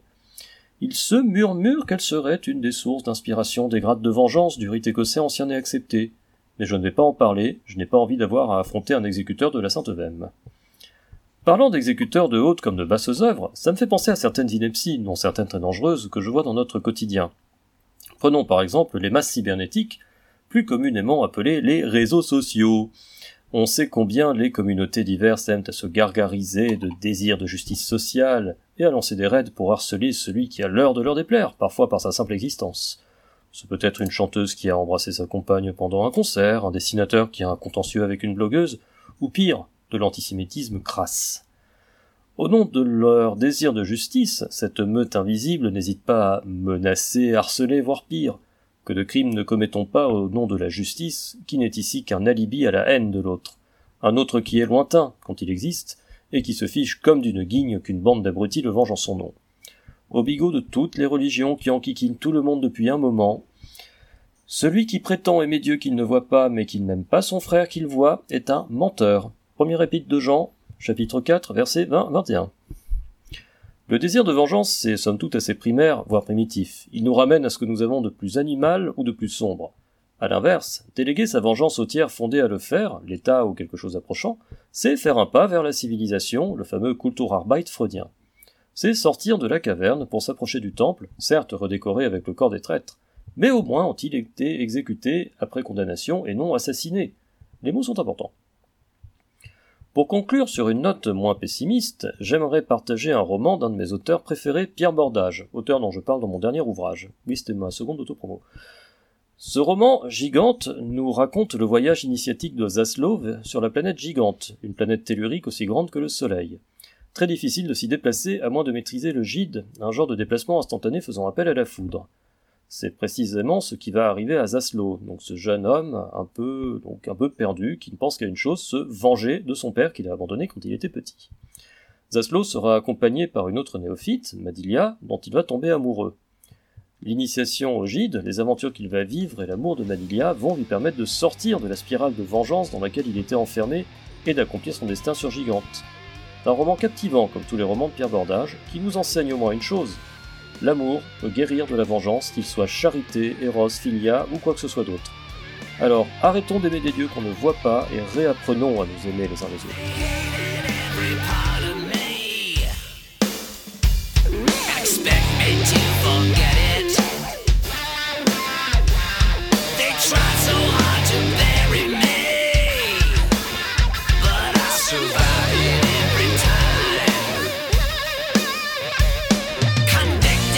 Et oui, toujours sur Radio Delta, 1, 2, 3 Soleil, en compagnie de Pierre Pelle Le Croisat et de tous les chroniqueurs et de nos invités. Je pense que la musique qu'a choisi Jocelyn est une vengeance contre nous. Ah oui, je crois une vengeance contre nos pauvres tympans. Alice Cooper.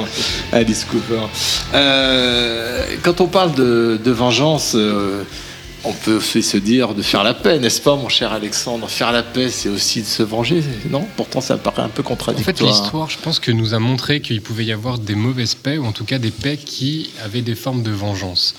Et des vengeances qui, depuis tout à l'heure, on parle de vengeances qui sont relativement immédiates, relativement violentes, mais Et individuelles aussi. Et individuelles.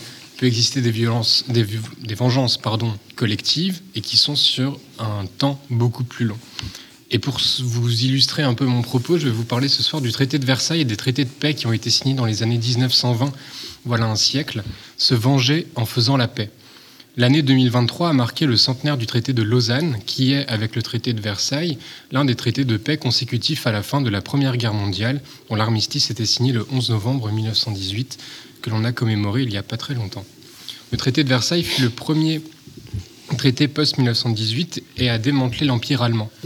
Le sort de l'Empire austro-hongrois a été scellé par le traité de Saint-Germain-en-Laye en 1919 et de Trianon en 1920, et celui de l'Empire ottoman euh, le fut par le traité de Sèvres qui a été remplacé par le traité de Lausanne de 1923. L'essentiel de ces textes a figuré l'Europe et le monde tel que nous le connaissons aujourd'hui. Ils ont eu des conséquences souvent néfastes sur l'histoire de l'Europe jusqu'en 1991 et pour certains conflits encore au-delà. Les historiens s'accordent sur plusieurs points pour dire non pas forcément qu'il s'agissait de mauvaise paix, mais que les effets et les applications des traités ont eu le tort de susciter des ressentiments auprès des dirigeants et des populations des États défaits lors de la Première Guerre mondiale. Déjà dans les années 1920, des critiques qui étaient faites à Clémenceau revanchard qui souhaitait littéralement faire payer l'Allemagne. Et le comportement des soldats français qui occupaient la Roure à partir de 1923, il y a tout juste 100 ans, a vivement été critiqué. Et la Roure, c'était le bassin industriel de l'Allemagne. Le pays était réduit à la faim, la crise et au chômage, les vainqueurs ayant réquisitionné une bonne partie des capacités économiques des perdants. Pour ce qui concerne l'Empire ottoman, celui-ci s'est vu entièrement démantelé et les vainqueurs ne laissant que les frontières de la Turquie actuelle, moins Smyrne, occupée par la Grèce. Un conflit de 1919 à 1922 a rendu Smyrne à la Turquie, mais encore aujourd'hui, des tensions existent entre, entre Athènes et Ankara, des tensions qui sont issues du démantèlement de l'Empire ottoman. L'Empire austro-hongrois a lui aussi été démantelé entièrement et a vu l'apparition de nouveaux États comme la Tchéquie et la Slovaquie, rassemblés dans la République tchécoslovaque, ainsi que la création de la Fédération de Yougoslavie. Comment a-t-on pu penser que nous saurions faire vivre ensemble les Serbes orthodoxes, les Croates catholiques de culture austro-hongroise et les Bosniens musulmans? L'histoire tragique de la guerre en Yougoslavie est une conséquence directe de ce traité de destruction de l'Empire austro-hongrois. Le traité de Versailles a aussi fait naître renaître pardon, de ses cendres la Pologne pour limiter le territoire allemand et, le couper en deux. Le corridor de Danzig, de est considéré comme un péché originel, une sorte de péché d'orgueil qui a grandement participé à la montée des tensions pendant la décennie suivante. Donc on le voit, les traités de paix des années 1920 ont conduit à une certaine humiliation de l'ennemi, presque avec une volonté de vengeance. Pour ceux qui voulaient récupérer l'Alsace et la Lorraine, c'était une, réelle vengeance. Les Allemands devaient comprendre qu'ils avaient perdu et nous le leur avons fait savoir nous nous sommes véritablement vengés en faisant la paix. Une vengeance qui s'est même retournée contre ceux qui l'avaient instigée.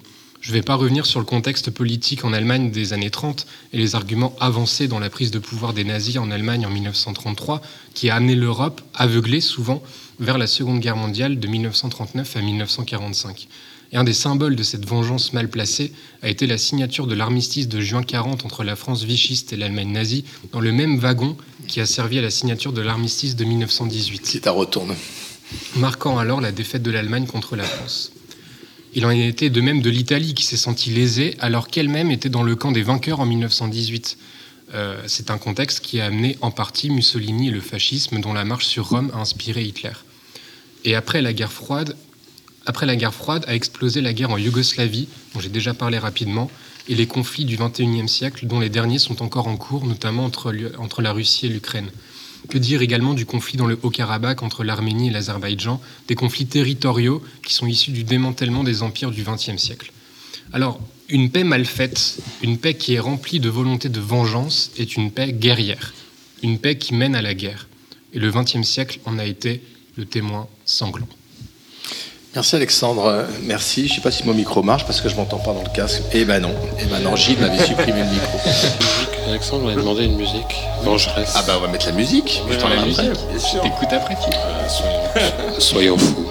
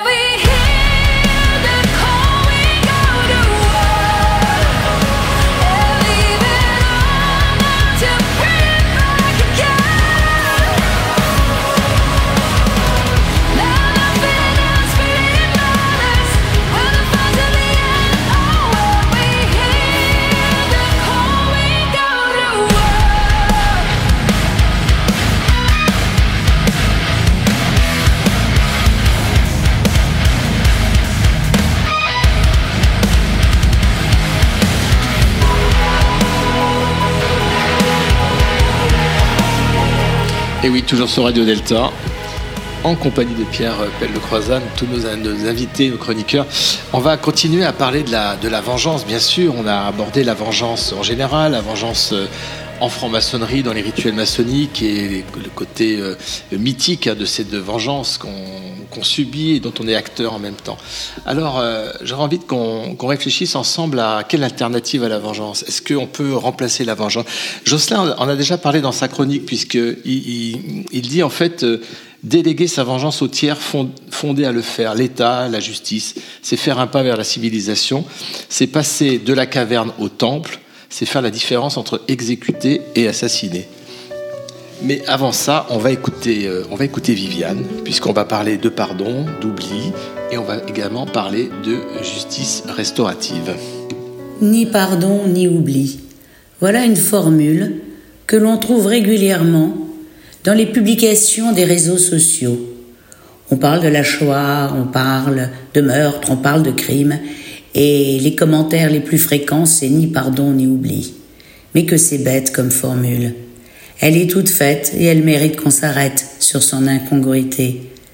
Le pardon, c'est une invention du christianisme ou, pour être plus précis, une invention de la tradition abramique. Dans le Nouveau Testament, le pardon se trouve au cœur de la vie du Christ et l'importance qu'il revêt pour comprendre le Christ a été amplifiée grâce au texte paulinien. Dans cette hypothèse, et seulement dans celle-là, le pardon est accordé sans aucune attente de justice réparatrice et sans aucune réponse de la part du délinquant. Or, le pardon ne peut être accordé qu'à celui qui le demande. Dans toutes les horreurs que nous avons vécues, notamment la Shoah, personne ne l'a demandé. Et les six millions de juifs exterminés ne sont plus là pour l'accorder. Il ne peut donc pas y avoir de pardon, et il n'y aura jamais d'oubli. La conception du pardon chez Yankelevitch est unique car elle implique un rejet de ces deux formes paradigmatiques, c'est-à-dire le pardon théologique et le nouveau pardon laïque. En effet, pour Yankelevitch, le pardon n'est ni divin, ni pouvoir moral de l'homme. Il n'est ni biblique, ni moderne, ni théologique, ni laïque. Yankelevitch, bien qu'il le conçoive comme inconditionné, à cet égard le caractérise d'hyperbolique, de fou et donc d'impossible. Parce que tout le problème consiste à savoir si pardonner l'impardonnable constitue une moralité, une immoralité, pardon, ou un blasphème, s'il est impardonnable d'avoir pardonné l'impardonnable. En hébreu, pardon se dit slira. Slira. Avant Kippour, c'est-à-dire avant le grand pardon, on lit des sélirotes. Ça veut dire des pardons en hébreu, c'est du pluriel. Et là, je voudrais citer euh, Marceline euh, Loridan Evans, qui était en déportation avec euh, Simone Veil et qui, parlant du pardon et de ce qu'elle avait vécu, disait Ils ne nous pardonneront jamais le mal qu'ils nous ont fait. Et je pense évidemment à nos rituels. Si vous reconnaissiez dans cette assemblée l'un de vos ennemis, seriez-vous prêt à lui pardonner? À pardonner, mais de quoi? Du mal qu'il a fait ou de celui que nous lui avons fait? Cette formule du rituel qu'on trouve dans tous les rites m'apparaît absurde et insensée. Dans Grand Pardon, on parle de Kippour, il y a le mot grand, qui a à peu près le même sens que dans grand maître. C'est un maître qui est au-dessus des autres. Kippour, le grand pardon, c'est un pardon qui est au-dessus des autres. Mais est-ce le fidèle qui demande pardon? Et Dieu, parlons de Dieu, puis-je lui pardonner toutes les tragédies du monde qu'il est censé avoir créé Pardonner, c'est donner par-delà dans la relation. Et il ne faut surtout pas confondre avec euh, excusez-moi, je suis désolé, ne m'en tenez pas rigueur, etc. C'est amusant. En anglais, pardonner, ça veut dire forgive. Et oublier, ça veut dire forget. Give et get, c'est donner et recevoir. Le contraire du pardon. Serait-il donc l'oubli? Ni pardon ni oubli est encore une fois une formule toute faite qui ne signifie rien. Et à l'heure où j'écris ces lignes et vous comprendrez mon ma mauvaise humeur ou mon chagrin, on attend la libération des otages pris par le Hamas. Il y en aura 13 dans un premier temps sur 240. Une nouvelle sélection, 13 sur 240. Beaucoup sont morts. Les bébés n'ont pu survivre. Mais ces bébés peuvent-ils pardonner? Ils ne savent même pas ce que c'est que le pardon et ils sont morts. Qui va leur demander de leur accorder un pardon? Alors cessons de disserter sur un mot qui ne signifie plus rien. Yankelevitch l'a dit, le pardon est mort à Auschwitz.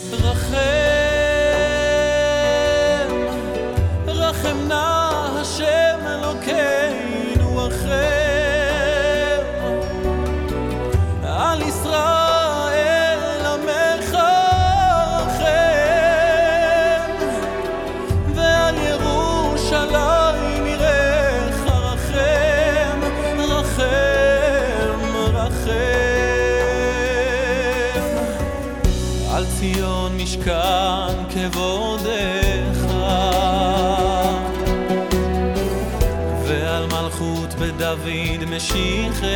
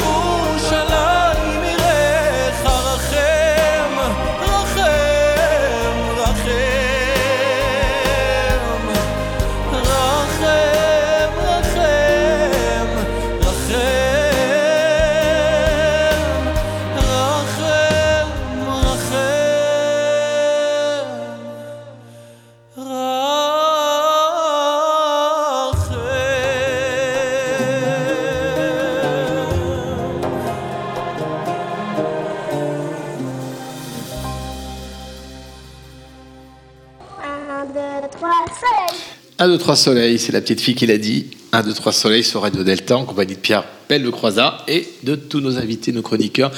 Alors, euh, Igor, euh, vous avez souhaité, comme Viviane, faire une chronique sur le pardon et l'oubli. Alors, avant de, de discuter sur ces, sur ces deux thèmes et sur, euh, je sais pas si on peut parler d'alternative à la, à la vengeance, on va vous écouter. Ça va encore nous donner du, du grain à moudre. Oui, parce que je, je- j'ai envie un petit peu de, de poursuivre la, la réflexion de, de Viviane et sa chronique très forte. Alors, en allant plus loin, parce qu'effectivement, ni pardon ni oubli, pour moi, ne signifie pas grand-chose, parce que c'est une formule particulièrement vide. Déjà parce qu'il faut savoir, en l'occurrence, de quoi est-ce que nous allons parler quand on parle de l'existence ou non du pardon. On peut suivre Jean de Kelevitch, parce que c'est Jean de Kelevitch. C'est pas Jan Kelevitch parce qu'en fait, lui, il était tellement, enfin, il souhaitait tellement s'intégrer qu'il a francisé totalement son nom. Euh, bon, ça ne, ça ne sauve pas la vie. Il se trouve qu'il a quand même été euh, persécuté pour ce qu'il était. Il ne pardonne pas, lui, c'est aux Allemands. C'est-à-dire qu'en fait, ce qui est très clair dans son livre, c'est que l'impardonnable, ce qu'il appelle le mal absolu, ce que ce qu'Arendt dit euh, aussi, parce qu'il faut faire dialoguer un petit peu les, différentes figures de l'homme, parce qu'on est clairement en train de parler de ça, ce que l'on ne peut pas pardonner, et je pense suivre euh, Viviane, mais je vais laisser Anna Arendt euh, parler à ma place quand même, c'est rendre les hommes superflus. Il y a un génocide, soyons très clairs, un crime contre l'humanité. euh, quel que soit euh, celui qui procède, je déclare ou nous déclarons, parce que c'est rarement individuel, c'est un truc un peu collectif, très souvent idéologique. Vous, là, les êtres humains en face, ben, on est un peu plus humain que vous, on vous rend totalement superflu. Puis on va vous exclure au nom de ça. Le seul problème, c'est que si on ne pardonne pas à ça, et parce qu'à un moment donné, il faut survivre, et il y a des descendants, il y a toujours des survivants, d'une manière ou d'une autre. Et là, bah, il faut bien vivre avec ce qui s'est passé. Alors moi, là où j'ai un tout petit problème, c'est que si effectivement il n'y a plus de pardon, euh, je veux bien l'entendre, mais alors on fait quoi concrètement? Parce que le problème, c'est que l'impardonnable rend l'existence de celui à qui je ne peux pas pardonner tout autant inexcusable et tout autant superflu. Alors là, je me pose quelques questions. C'est-à-dire qu'à un moment donné, on fait quoi? Or, il faut parler à un moment donné des expériences de vie un tout petit peu concrètes. Personnellement, dans ma famille, si je prends tout, s'il avait fallu rendre totalement impardonnable euh, ce qui est arrivé, bon, bah, ils en auraient voulu à la République parce qu'elle a, elle a emprisonné euh, des membres de ma famille. Alors, c'était, ils résistaient contre Franco, ils sont arrivés en France un peu en 1939 et là, on les a foutus dans des camps. Alors, euh, voilà, c'est pas d'extermination, mais Miranda, c'était pas terrible, hein, faut pas, voilà. Donc, ils ont été emprisonnés. Ensuite, les Allemands les ont mis en prison. Là, ils ont rencontré mon grand-père, qui était lui aussi en tôle pour résistance. Mais après, ils les ont envoyés voir si la banlieue de Munich était jolie. Bon, on pardonne à qui, de quoi, comment C'est quoi l'histoire? La République, en 1938, il y a des négociations à Évian et on dit non, en fait, on va pas prendre plus de juifs que ça. Donc on, avait déjà commencé à les compter. Bon, donc là, c'est toute l'Europe, en fait, hein, parce qu'à un moment donné, donc, euh, pardonne à qui? C'est un tout petit peu problématique. Moi, je viens d'une famille où je ne sais pas s'ils ont pardonné, mais en tout cas, ils sont passés outre parce qu'il fallait bien euh, survivre. Bon, comme mon arrière-grand-tante est elle aussi euh, revenue d'Auschwitz, où elle a perdu sa mère et tout un tas de membres de la famille que j'ai jamais vu et qu'on ne verra plus jamais, elle s'est rendue aux États-Unis. Alors là, je me dis, ok, les États-Unis, pourquoi pas? Parce qu'après tout, c'est. Mais non parce qu'en fait, les États-Unis, ils sont allés chercher des nazis, ils en ont fait des. Alors, on est allé sur la Lune grâce à un mec qui exploitait des juifs. Alors, il n'y a peut-être pas de pardon, mais les crimes, ils sont absous de manière sérieuse. Et si la génération d'après, parce qu'en fait, si là, on n'est pas capable de pardonner aux Allemands, aux Polonais, aux Ukrainiens, aux Lituaniens, aux Biélorusses, aux Russes eux-mêmes, Aux Croates. aux Croates, bien entendu, on fait quoi? Alors moi, ce qui m'intéresse, c'est d'aller les chercher. Alors il se trouve que des Serbes et des Croates, j'en ai rencontré des générations, j'ai eu cette chance. J'ai rencontré des Israéliens et des Palestiniens qui se sont entretués, littéralement, qui ont été victimes d'attentats, qui sont allés au Liban dans les années 80. Ben, il se trouve que ils arrivent à se parler. Alors c'est là où je me dis qu'à un moment donné, quand on est dans l'inter-individualité, et c'est là où le pardon peut prendre son sens, parce que quand on est dans les grandes abstractions, oui, on peut ne pas pardonner, c'est l'idéologie, c'est tout ce que l'on va faire, mais quand on est dans le concret, quand il s'agit d'avancer, bah, à un moment donné, si les hommes se pardonnent pas, et c'est ce que j'appelle le saut dans le vide, c'est-à-dire que personne n'oublie. La souffrance, elle est là, elle est même transmise. On a même réussi à démontrer que les survivants, ça saute une génération, c'est inscrit dans la génétique. Mais il se trouve qu'à un moment donné, il se peut qu'il faille se mettre à une table pour en parler. Et en fait, très concrètement, moi, je préfère créer ce chemin du pardon. Alors, je vais lui donner un autre sens. C'est je te reconnais dans ta souffrance. Et en fait, pour moi, là où c'est encore plus fort, c'est que c'est pas au bourreau de demander pardon. J'attends pas euh, des nazis qui sont encore là d'ailleurs, hein, parce que maintenant c'est l'upside down total. hein. C'est-à-dire que Pétain aurait sauvé des juifs. Bon, en fait non. Mais j'ai entendu moins de hurlements en fait quand Éric Zemmour a dit ça. Euh, voilà, je n'en entends pas quand certains dirigeants euh, se disant des juifs vont en fait négocier avec des nazis pour faire des trucs loin d'être clairs. Donc en fait, à un moment donné, non. C'est dans les faits. Et là, on, peut parler d'autres génocides parce qu'il n'y a pas, voilà, l'homme étant ce qu'il est, c'est pas le mal absolu, c'est le truc le plus humain en fait d'aller génocider son confrère. Dans les commissions vérité et réconciliation au Rwanda, ils se sont regardés dans les yeux les victimes et les bourreaux, et personne n'a demandé ni à être pardonné, ni demande-moi pardon. Par contre, ils ont fait ce qui n'a jamais été fait, du moins pas comme ça, ou alors il a fallu l'arracher avec les dents en allant chercher qui euh, est dans les anciens nazis. Si on prend les pour Klarsfeld par exemple, ah mais vous, vous étiez maire de je sais plus quoi, Bonn ou, un- ou une, autre, grande ville allemande, bon, vous faisiez quoi? Et là, on vient de... C'est l'absolution du, crime par les autres qui est infernale. Et le nazi de 93 ans que les Canadiens ont, applaudi parce qu'en fait il avait survécu à tout ça, il reconnaît pas ni la qualité d'humain des gens qu'il a tués, ni même encore maintenant. Bon. Or, il se trouve que des bourreaux et des victimes, dans deux camps, peuvent se reconnaître en tant qu'être humain. Et ça, pour moi, ça veut dire que le pardon existe encore. Alors oui, peut-être un niveau d'éthique capitale. Ça aussi, c'est dans Jean de Kelevitch aussi. Parce qu'il ne il dit pas que ça n'existe plus. Il dit que c'est devenu, enfin si je comprends bien, par ailleurs, mais bon, ça déforme peut-être un tout petit peu sa pensée, c'est que c'est la frontière éthique. C'est ce que j'appelle le saut dans le vide, c'est-à-dire je te reconnais, je te pardonne pas, j'oublie rien, il n'y a pas de voilà, mais je fais ce chemin qui va nous et nous nous reconnaître comme être humain, parce que sinon c'est la haine euh, absolue. Et vu que j'ai pas été élevé uniquement par la mémoire des horreurs de l'Europe, mais également par Star Wars, je sais que la haine mène de manière essentielle au côté obscur de la force. Merci, merci Igor.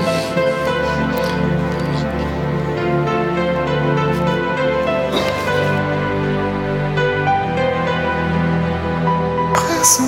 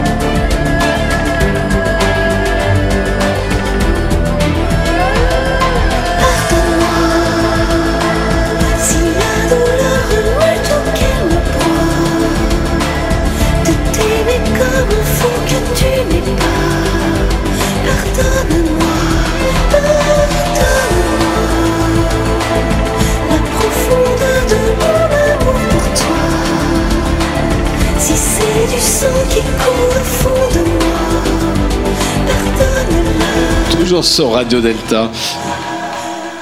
Pardonne-moi, Mylène.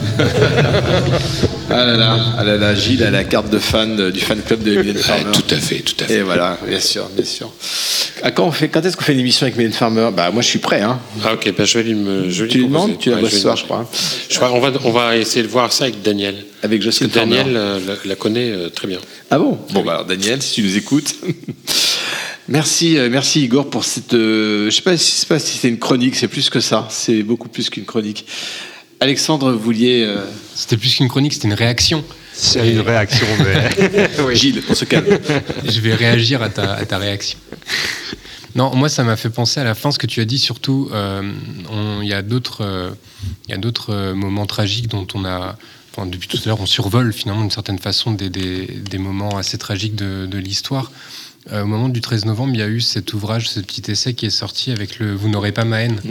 Et euh, moi, ça m'a fait penser à ça, en fait, finalement. Euh, et ça peut venir même conclure également à la fois la chronique de Viviane et la tienne. Il y a un mot, finalement, dont on a très peu parlé depuis tout à l'heure.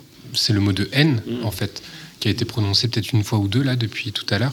Et peut-être que le, le moment le plus symbolique et le plus supérieur auquel on puisse accéder par rapport à cet état de vengeance, c'est justement réussir à dire et à prononcer et à affirmer vous n'aurez pas ma haine, donc je ne me vengerai pas. Et c'est pas pour autant que je n'en pense pas moins, mais c'est par rapport à l'ac- à l'action qu'on peut mener dans la cité. Et ça, je trouve que c'est euh, c'est un peu une sorte de summum dans l'état dans lequel on peut être, surtout après avoir vécu euh, quelque chose d'aussi tragique. Alors moi, ça m'a- fait penser, ça m'a fait penser à un film que j'ai vu il y a, il y a deux trois jours. C'est un film qui est pas récent pourtant. Vous savez que, un- que je vais jamais au cinéma, mais de temps en temps, je regarde des films. Euh, le film s'appelle Je verrai toujours vos visages. Peut-être certains le connaissent. C'est un film de, de Jeanne Herry. Euh, c'est un film qui, un film de fiction, c'est pas un documentaire, mais qui parle de la justice restaurative. Alors j'ai trouvé ce, ce ré- ce résumé qui exprime bien euh, le, le contenu du film. Et ça rejoint un peu la discussion qu'on a eue par rapport à la vengeance et aux alternatives de la vengeance. Euh, depuis 2014 en France, la justice restaurative propose à des personnes victimes et auteurs d'infractions de dialoguer dans des dispositifs sécurisés encadrés par des professionnels et des bénévoles. Des prisonniers condamnés pour vol avec violence et des victimes de homejacking, de braquage et de vol à l'arraché, mais aussi une victime de viol incestueux s'engagent dans toutes, euh, tous dans des mesures de justice restaurative. Sur leur parcours, il y aura de la colère et de l'espoir, des silences et des mots, des alliances, des déchirements, des prises de conscience et de la confiance retrouvée. Et au bout du chemin, parfois, parfois, la réparation. Ce qui est intéressant, c'est c'est pas une confrontation entre une victime et son agresseur, c'est une victime et puis un agresseur qui est pas le, sien, si je puis dire, mais un autre agresseur. Je sais pas si c'est autour de cette table certains ont vu ce film qui est euh, qui est remarquable. Anne, euh, tu confirmes, c'est un très très beau film. On se, on se vous voit, on vous voit même les- le public. hein. J'ai dit tu? Oui, c'est un, très beau film qu'il faut voir. Effectivement, c'est c'est ça qui est important, c'est que ce ne sont pas des victimes et leurs bourreaux. Donc il y a, il y a quand même un peu une abstraction derrière distance. ça, mais qui permet justement d'aller trouver l'humanité, je pense. Et, et- et c'est très beau. Et je pensais aussi, en écoutant Igor, euh, qui a cité euh, le, le Rwanda tout à l'heure, je pensais à, à des, des assemblées que j'ai vues qui avaient été organisées par Mandela. Euh, je crois que c'est au début des années 90, hein, et, et où on voyait justement euh, deux camps, les deux camps de l'époque, ceux qui avaient été victimes de l'apartheid et, et les autres, euh, arriver à parler, simplement parler. Je pense que la question du pardon était même pas évoquée, il y avait la parole.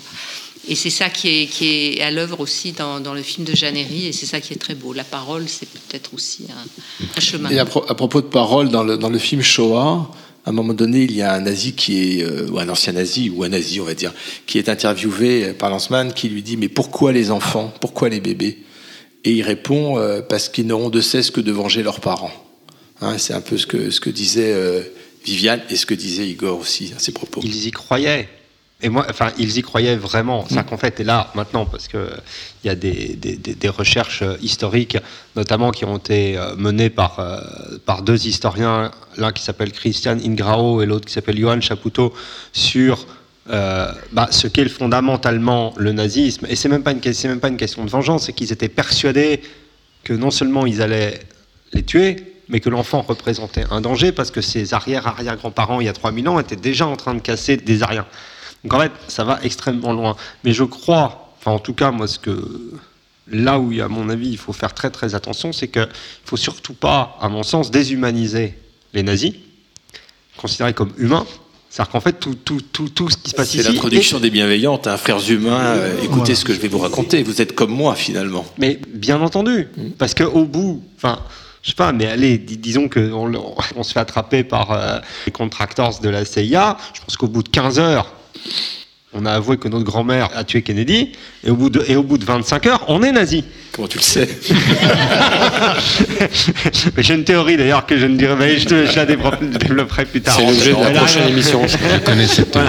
Mais, En fait, non, mais c'est- pour reprendre, cette question de la parole, elle est absolument fondamentale parce qu'en fait, on a un devoir de compréhension, même de ce qu'on pourrait considérer co- comme, étant le, mal absolu. On a un devoir de compréhension qui s'applique aux deux. C'est-à-dire que si on ne donne pas la parole aux deux, en réalité, c'est la porte ouverte à toute forme de négationnisme. Parce que finalement, si les, si les victimes, comme les bourreaux, ne peuvent pas s'exprimer, et clairement, dans l'Europe d'après-guerre, ni les victimes, ni les bourreaux n'ont pu réellement s'exprimer bah, au nom de la réelle politique, parce qu'il fallait, c'était la, enfin, c'est la guerre froide et qu'il fallait utiliser ça. Alors, sauf que, par ailleurs, il se trouve que l'histoire jusqu'à maintenant a prouvé que ça profite souvent aux bourreaux qui s'en tirent, euh, qui s'en un peu mieux, et les victimes deviennent euh, exclues du, du corps humain. Mais, et c'est là le seul truc, c'est que les deux camps, et c'est ça que Mandela a prouvé, et c'est ça que les Rwandais nous ont prouvé aussi, c'est que, bah, comme le disait un, un ancien président du, du Ghana, dont le nom euh, m'échappe à, à la seconde, Mandela a appris à, à un continent à pardonner. Un continent dans lequel il y a des viols et des crimes de guerre toutes les, à la seconde. Parce que c'est. Voilà. Pierre, Pierre Pelle de Croizat. Oui, euh, à travers tout ce que- qui vient d'être dit, euh, je voudrais réunir euh, Jean Kelevitch, dont on a pas mal parlé. Et non pas Robert Kalevitch, son frère, beaucoup beaucoup moins connu. Oui, certainement. Et euh, l'idée d'humain, d'humanité, l'idée d'humain et d'humanité qui ont été évoquées. Euh, parce que à travers tout ce qui a été dit, euh, et en pensant à la devise de, la République, liberté, égalité, fraternité, euh, on dit souvent en maçonnerie qu'il faut pondérer les qualités par une autre notion qui est celle d'équité.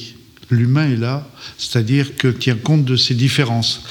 Et quand je parlais de Jean Kelevitz, euh, il y a eu une controverse, alors c'est avant Jean Kelevitch, hein, une controverse entre Kant et Benjamin Constant. Euh, Benjamin Constant lui demandait à Kant est-ce qu'il est possible de mentir? Parce que euh, pour Kant, il fallait dire la vérité, c'était un impératif catégorique.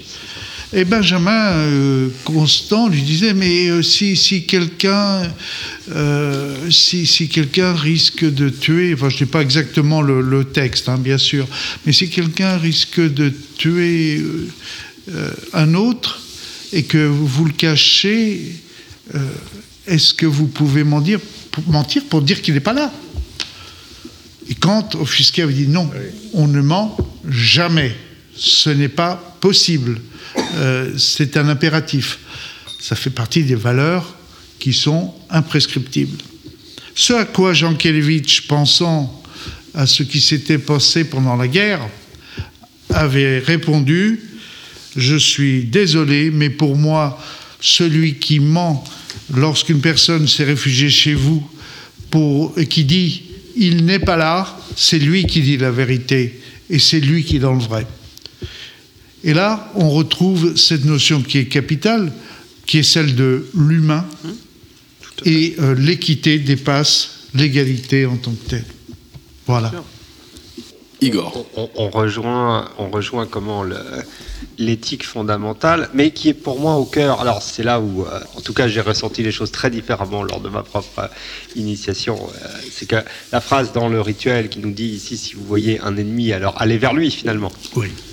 Ah, pour moi, elle est absolument fondamentale parce qu'on touche à l'acte éthique ultime Alors là, c'est la reconnaissance mutuelle de, de la commune humanité. C'est ce dont parle Lévinas avec les, les textes sur le visage. Parce qu'à un moment donné, je te déclare humain parce que euh, bah, on est frères, que je, te- je te reconnais comme tel. C'est d'une puissance considérable. Je Et suis et- toi, je et suis oui, toi. et on est dans, le, dans un miroir. Alors, on a des miroirs à, à différents niveaux de, de nos rituels, pas vous, mais il se trouve que on, on peut dire aussi que nos frères et nos sœurs, de l'autre côté, sur les colonnes, sont aussi nos miroirs. Et j'ai envie de dire pourquoi pas. C'est même plus fort que, les, que des miroirs. euh, Tant que ce ne sont pas des miroirs aux alouettes. Et on, ça, c'est encore Et on peut aller plus Voilà. loin avec le miroir, parce que euh, le miroir, on nous montre nous-mêmes comme notre pire ennemi. Absolument. Mais notre frère introducteur est derrière nous. Aussi. Et c'est lui qui, euh, de ce côté-là, nous montre le visage humain. Oui, tout à fait. Alors, euh, il y a un dernier mot qu'on n'a pas beaucoup utilisé, c'est le mot amour, en fait. Ben oui, derrière, c'est ça. Alors, c'est quoi l'amour par rapport à la vengeance? Ça, ça se passe où? Ça se- A priori, on dirait, bah non, s'il y a vengeance, il n'y a pas amour. Ou alors, Alors- euh, l'amour de la victime, ou l'amour de... Je parlais de l'épiquier tout à l'heure. Mmh. Il n'est gardé ce terme que dans le droit canon pour euh, justement euh, justifier la modération à l'égard euh, de l'eau, à l'égard de la, vengeance, hein, puisque c'est cela au départ.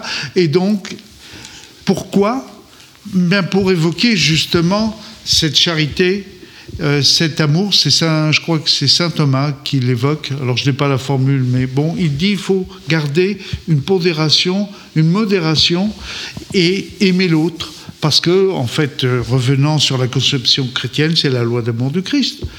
Et en maçonnerie, c'est la fraternité. Gilles, vous vouliez intervenir C'est une question auditeur ou c'est une question Gilles Bah, une en remarque fait, euh, j'auditais. Ah, d'accord. Euh, j'auditais en poussant mes boutons. Donc, euh, on parle de vengeance depuis le début de l'émission. C'est le thème, effectivement, oui. C'est ce que j'ai fini par comprendre. Et en fait, on a parlé beaucoup de vengeance, on a parlé un tout petit peu de justice. Et, moi, euh, qui n'aime pas trop le terme de vengeance, et la vengeance elle-même, sauf lorsqu'elle n'est pas ce qu'elle est censée être, notamment dans le petit bouquin de Pierre, je me demande quand même si euh, la vengeance n'est pas le résultat euh, de l'un de nos pires ennemis qui soit, c'est-à-dire l'ignorance. Parce que si on a combattu et qu'on est sorti de l'ignorance, on se rend bien compte que la vengeance ne mène nulle part, si ce n'est un cycle sans fin de vengeance, de contre-vengeance. Tout à l'heure, euh, Igor parlait de vendetta corse. Donc, je me dis, euh, est-ce qu'on n'en revient pas toujours au même point, c'est-à-dire euh, l'ignorance, c'est-à-dire la défaillance dans l'éducation, dans l'enseignement, dans la culture, n'est pas la mère de toutes les vengeances? Et est-ce que c'est pas là qu'on doit commencer à, attaquer le problème? Est-ce qu'on ne doit pas se venger de l'inculture pour combattre la vengeance C'est peut-être là que la connaissance de la vengeance, ce que nous montre un- le rituel, en l'occurrence, en fait, parce qu'on vient de parler euh, effectivement de la vengeance dans un cadre maçonnique, euh, la connaissance de ce que donne cette vengeance et des conséquences qu'elle peut avoir nous permet de repousser l'ignorance des mauvais sentiments qu'il y a derrière et nous amène à une connaissance de ce qu'il faut faire en l'évitant. Et je crois que c'est important ce que, tu- ce que vous venez de dire. Je me suis rattrapé à temps.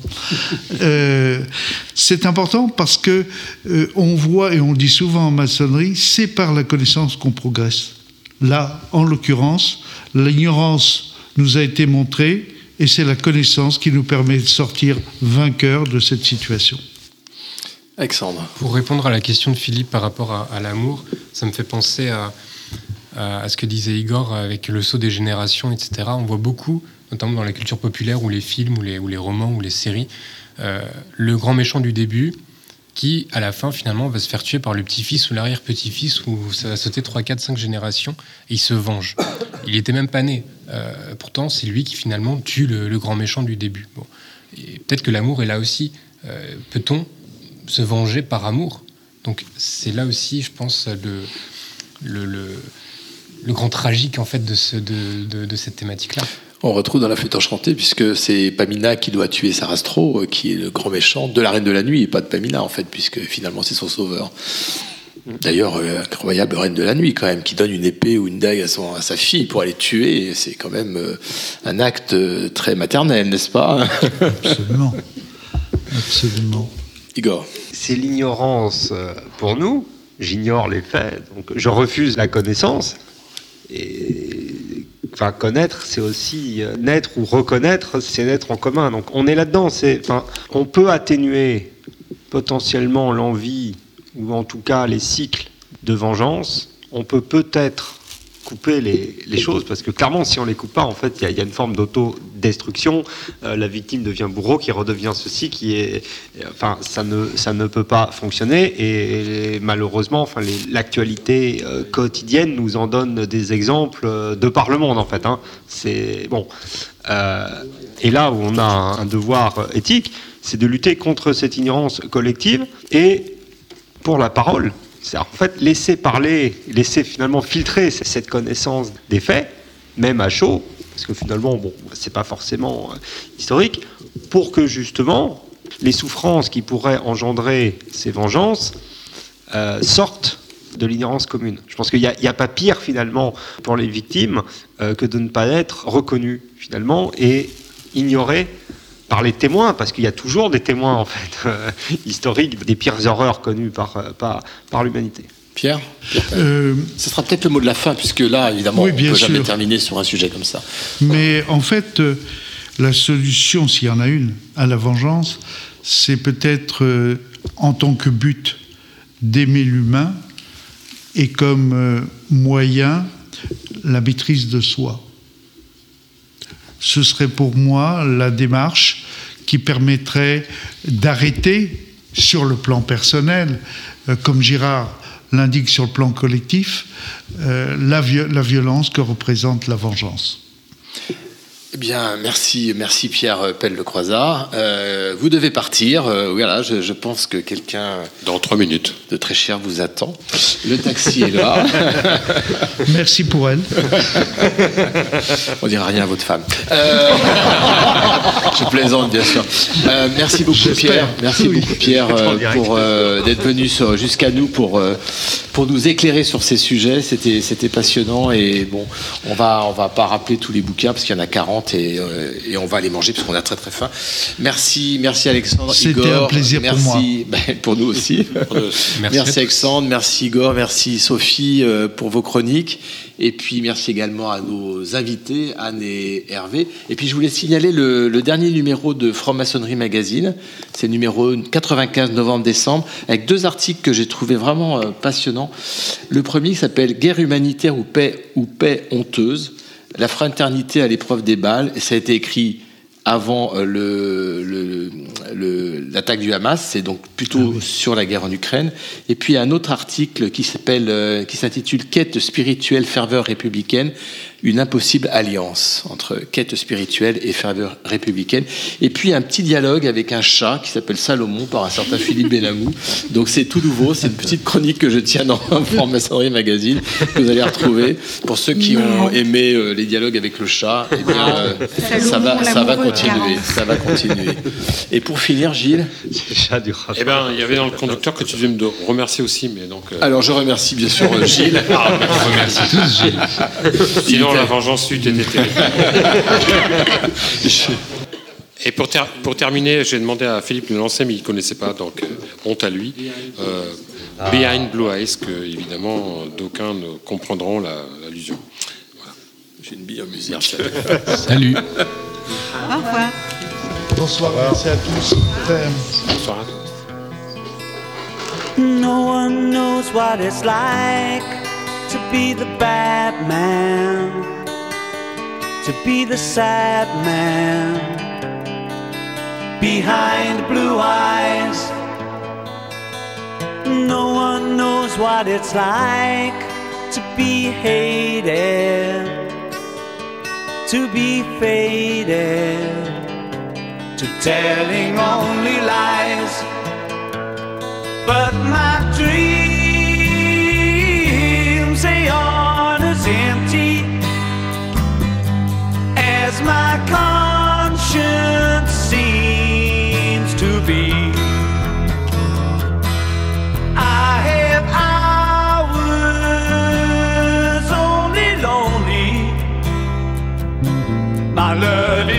conscience that's never free.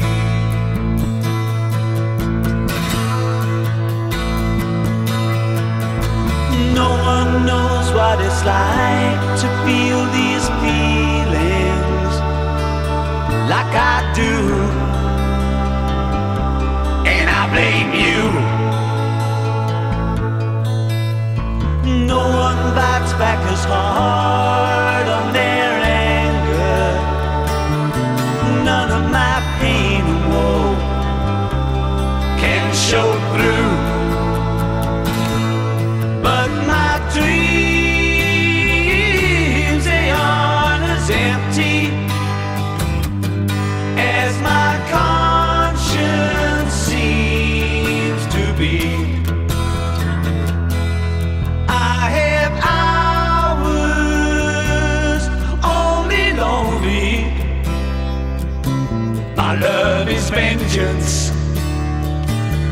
that's never free.